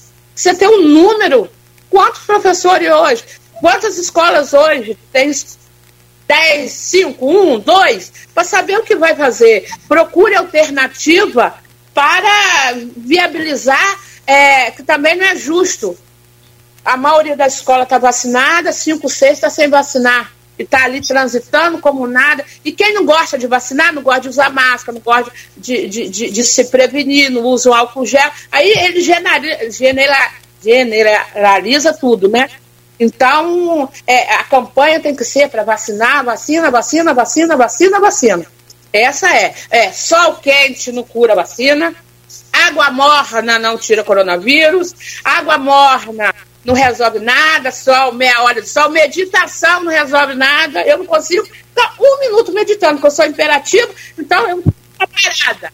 Eu não consigo ficar parada, né? Como Marcelo Sampaio, meu amigão, fala. A gente é, é parece um louco, a gente fala o tempo todo, fala dormindo, não sabe ficar parado, e é o tempo todo isso. Então eu não vou conseguir, se eu pegar um corona, graças a Deus, graças a Deus, não fui infectada.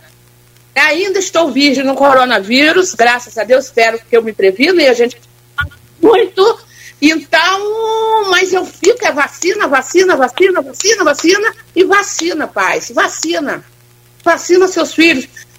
Porque nós não temos, a rede municipal não vai aguentar. Nós não temos para. Tá, tá com problema aí para outros problemas, quanto mais se a gente sobrecarregar a rede municipal, porque a criança é muito fácil, ainda mais nessa idade, 5 a 11 anos, é criança que tem bronquite, é criança que tem qualquer, qualquer vírus vem agravar outro tipo de coisa, né? uma gripe, uma pneumonia. Então, vamos vacinar nossas crianças, os polos estão abertos, o município está com a estrutura boa para vacinar, né? E vamos estar tá com nossas crianças preparadas para dia 7, todo mundo na porta das escolas, os professores conversando, todo mundo com a máscara. A, a gente acredita que o município deve estar proporcionando máscara para todo mundo, que as crianças, né, de repente, não têm a máscara assim, descartável para estar na porta da escola distribuindo, álcool gel, é, aquele termômetro, e acreditar que isso vai passar, mas só vai passar se a gente colaborar. Não adianta a gente falar, ah, fulano isso, fulano aquilo, fulano quer, é conscientizar, explicar, né, explicar. Eu consegui é, uma amiga minha não queria, porque não queria, que não queria vacinar, que isso, que, e, e, e aqueles vídeos que aterrorizam as pessoas, e eu consegui convencê-la a levar o filho para vacinar. Né? Então, esse, essa, esse adolescente foi vacinado, né? e não aconteceu nada, já foi em dezembro, tomou a segunda dose, e é assim, eu acho que o papel, é, a, o município tem, eu vi, né? a gente vê o trabalho do programa Saúde na Escola, Primeiro passo, uma ideia. O programa saiu da escola levantar o número de professores, funcionários que estão se vacinar. É, o programa saiu na escola que tem que fazer esse levantamento. E o programa saiu na escola está junto com formar um comitê, porque eu acho que a professora Tereza Bianchi falou com o comitê que acompanha, é, para acompanhar, eu acho legal, mas no combate à Covid, nós temos um comitê que cada escola tem a obrigação de ter, né, isso está lá como uma recomendação do Ministério Público, um comitê formado por pais e professores para estar é, tá ali junto, avaliando é, as medidas de combate, nas, de, uh, combate ao coronavírus nas escolas, né, que iria estar tá se reunindo para ver, para para avaliar, para pedir medidas mais, e se a escola precisa ter uma medida mais restritiva, como que vai ser, tipo assim, uma escola vai ter o recreio, não vai ter o recreio, então foi formado na época esse comitê que volte junto com o programa saúde da escola, que possamos junto conscientizar, o programa saúde da escola, conscientizar esses pais que não estão querendo vacinar esses filhos para vacinarem, para a gente chegar, vamos chegar ao município com o maior índice de crianças vacinadas. que me preocupa muito, a Luísa e Cláudio, a gente vê o nosso município vizinho, a gestora maior do município, fazer uma campanha contra a vacinação. E essas crianças transitam no município de Campos. É, tem parente no município de Campos, né? Então, é, quando o gestor, e a gente tem aqui em Campos, a gente não pode deixar. A, a, a, posição de Carlos Machado, né? Em cima da barra, né? É.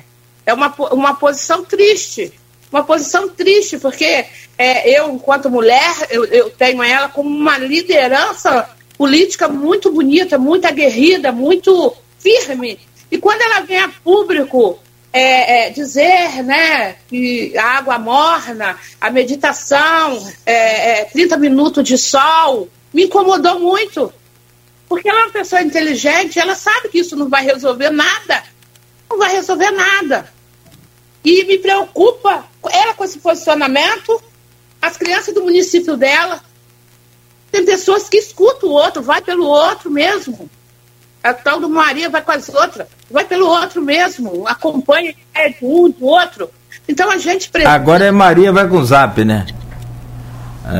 É. é. Aí o que, que acontece? O programa Saúde da Escola tem que entrar na, na conscientização de toda unidade escolar, toda comunidade escolar. É professor, aluno, é funcionário, para conscientizar, mostrar que a vacina é o caminho da vida, é o caminho de a gente ter a possibilidade de estar conversando ao ar livre, estar tá na praia, estar tá no, no show, estar tá nas suas casas, de festas familiares. E agora nós temos vacina para criança de 5 a 99, 100 anos, gente. Então não é possível a gente estar tá discutindo no ano de 2022, por tudo que nós passamos no ano de 2020 e 2021, que nós não vamos vacinar nossos filhos, que nós não vamos tomar vacina. Se lá atrás a gente brigava, vacina no braço, vacina no braço. e agora a gente tem a vacina e vamos fazer campanha contra a vacina. E que fique, e que fique aqui, ó, alertas desses pais, que, é, é, é que o ECA, ele diz que, artigo 98, a omissão dos pais, ele é ato de punição pelo Ministério Público, pelo Conselho Telar, pela vara da infância e juventude. Então, a omissão dos pais, quando sabe que existe uma vacina que é recomendada pela autoridade municipal, autoridade sanitária, e ele, por simples, sem nenhuma posição, sem nenhum dado técnico, que ele decide não dar a vacina dele por não aplicar a vacina, ele ali está cometendo uma infração contra o filho. Ele está colocando o filho dele em situação de risco. Aí não reclama, ah, o conselho lá bateu na minha porta porque não deu vacina no filho. Não, o conselho lá foi até a sua porta porque você colocou a vida do seu filho em risco. Então é essa mensagem que a gente quer deixar. É, analise bem, escute a verdade, escute a realidade. Você acha que todo mundo, no município onde a maioria, 80% é vacinado, quantas pessoas morreram por cada vacina? O... A gente não tem. Giovana, a gente não existe. São 9 a gente está chegando, passou até o final do, do horário do programa. Eu só vou fazer uma, uma última pergunta. E tem aqui a Terezinha Bianchi, mas outros, outros telespectadores fizeram também a mesma pergunta, né? O que deve fazer o responsável que não conseguir confirmar a matrícula? O que fazer o responsável que não confirmar a matrícula?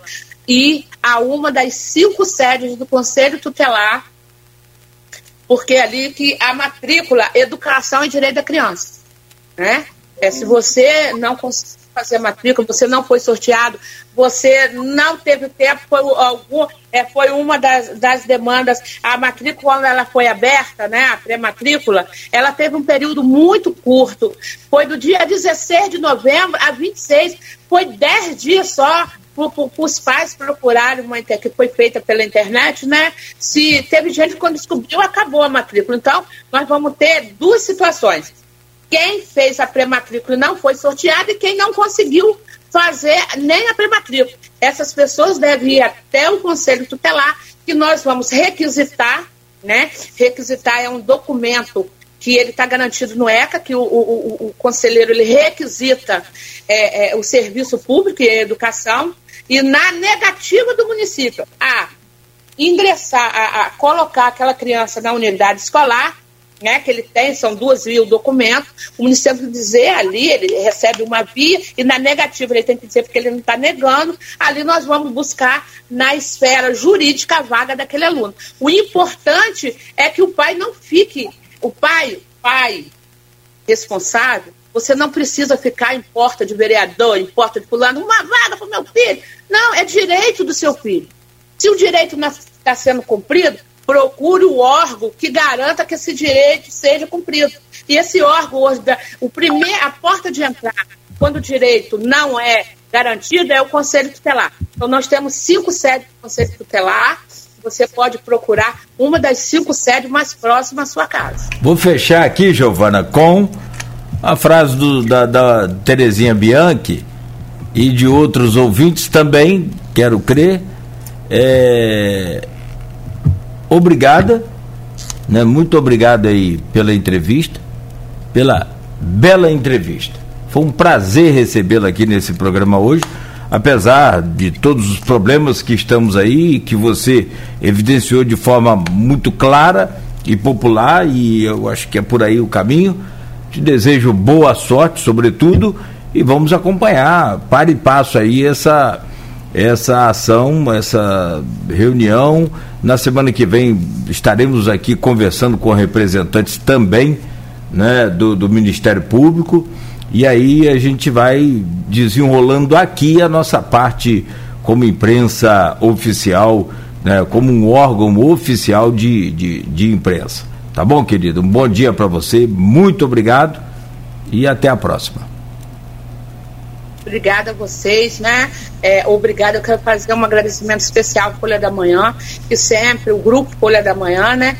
Que sempre é, é um parceiro do Conselho Tutelar, porque é, a gente precisa levar né, algumas notícias a, a, toda a comunidade, ao órgão da imprensa, e nunca a Folha da Manhã deixou, nos fechou a porta, né? É, alguns fecham, né? Nós encontramos muitas portas fechadas, mas a gente, em nome dos 25 conselheiros, em nome dos cinco núcleos de campos, a gente agradece a imprensa quando quer pa passar a verdade. A verdade, muitas das vezes, não está sendo não está sendo passada da maneira que tem que ser feita. E a gente deixa aqui o nosso agradecimento à Diva, né? É, eu era, eu, eu me lembro da diva do Ural da Lapa, não poderia deixar né, de falar da Ural da Lapa. É, é, uma, é uma, uma pessoa maravilhosa, sua mãe, a Luísio, você também. É, Cláudio, a gente já conhece há muito tempo, né? Não vamos falar aqui, mas de 30 anos para frente. E a gente, e a gente vai estar, tá, assim, aberto, né? De olhos abertos, acompanhando passo a passo dessa, dessa retomada da nossa educação no município, das escolas abertas. Aguardamos de braços abertos nossos alunos no dia 7 de fevereiro. Aguardamos no dia 13 secretário, né, na nossa reunião. E, e o que a gente quer é o melhor para nossas crianças no município, porque a gente precisa é, é, é, é, unir força para fazer, convencer esses pais ainda que estão em dúvida a vacinar nossas crianças. E eu termino é, a minha entrevista aqui dizendo que vacina é vida, pai. Vacina pode, hoje você está dizendo não e amanhã você pode estar tá chorando. Então, é, vamos seguir quem estudou, quem estudou para estar tá nos encaminhando para ter mais um, um tempinho na nossa vida. Então, vacina é vida. Aloysio? Agradecer a Giovana. É... Eu não conhecia a Giovana ainda, só por contato telefônico. Mas aí, vendo o estilo dela aqui, ela falou só amigo de Marcelo Sampaio, foi até explicado. é o mesmo estilo, é, estilo aguerrido, né? É, acho que a entrevista foi muito boa, esclareceu muitas coisas. Né, o papel do Conselho Tutelar já havia sido levantado aqui por uma jurista, né, uma outra mulher, a Sana Jimenez, falou que o papel é esse mesmo. É, os pais, se não vacinarem os filhos, a, a escola né, deve encaminhar o conselho, ou, perdão, o caso ao Conselho Tutelar, o Conselho Tutelar encaminhar o caso ao Ministério Público. Né? O, o, o para quem infelizmente não, não, não se conscientizar pela ciência, pela razão, e for permeável a devaneios como do presidente Jair Bolsonaro, devaneios como da prefeita Carla Machado, infelizmente não tenho como classificar de outra coisa, aquilo que não se baseia na razão, na lógica, para mim tá, é devaneio, é delírio, e delírios perigosos, né? Pior é um médico como Queiroga entrar nessa para tentar ser deputado e na Paraíba, é, vergonhoso, enfim. E, e por fim, afirmar é, que espero que se cumpra o prazo do dia 7. Certamente é, essa entrevista vai repercutir. Né? É, acho também, concordo, com, e disse aqui para o Marcelo Férez, professor Marcelo Férez, como você também, Cláudio Nogueira, o que Giovana me colocou aqui, que eu acho que você não pode exigir vacinação das crianças, se, quer os adultos que, que, vão trabalhar com essas crianças se vacinarem integralmente, né? O exemplo vem de cima, né? Eu acho um erro tremendo não ser exigido, um erro tremendo, né? É, mas sei que o Conselho Tutelar vai ter muito trabalho com isso. Desejo sorte. A promotora Nick também, que vai estar aqui na terça-feira falando sobre esse e outros assuntos. E eu acho legal que nessa, é, nessa semana a gente ouviu várias mulheres, né? Uma semana bem feminina aqui no programa. Ouvimos é, três na, na, na terça-feira e estamos ouvindo a Giovana hoje. É, foram maioria durante a semana, como são maioria do povo, povo brasileiro da população mundial. E se a gente reclama, às vezes, da injustiça que é ter uma Câmara com 25 vereadores e nenhum, e nenhum assento ocupado por uma mulher, a gente vê o quanto isso realmente não representa a nossa sociedade. Com mulheres como a Giovana, como a Sana, como, como a Vera, como, como, como a Angélica, que são muito atuantes, sim, são muito conscientes do seu papel social, sim, e brigam por isso em nome, em nome da coletividade. muito além de uma questão, uma mera questão de gênero, pela coletividade. E, sobretudo, pelas crianças, né? Pelo amor de Deus, se criança não for prioridade, o que mais vai ser nessa vida, meu Deus? E, e para finalizar, endossa aí a Giovana. Sou pai, sou pai, sou é, tio e padrinho de crianças pequenas. Em nome desse amor de, é, é, que todo pai, acho que toda mãe tem, pelo amor de Deus, vacine seu filho. Ah, é o que a Giovana falou e eu fecho também. Vacina é vida. Muito bom, muito obrigado mais uma vez, Giovana. Aloysio, a você um bom final de semana. Semana que vem nós estaremos aqui na bancada na terça-feira, como você já anunciou aí, com a promotora Anic. Né, estaremos contando com sua presença e na semana do Arnaldo. A você também, Aloysio, mais uma vez, um bom final de semana, muito obrigado, bom descanso. Gente, um bom final de semana a todos. Obrigado, Luiz. Obrigado, Giovana. E a todos que nos acompanharam aqui. É claro, nosso carinho, gratidão. E siga aí sempre acompanhando a, a Folha FM. O Folha Noir estará de volta segunda-feira a partir das sete da manhã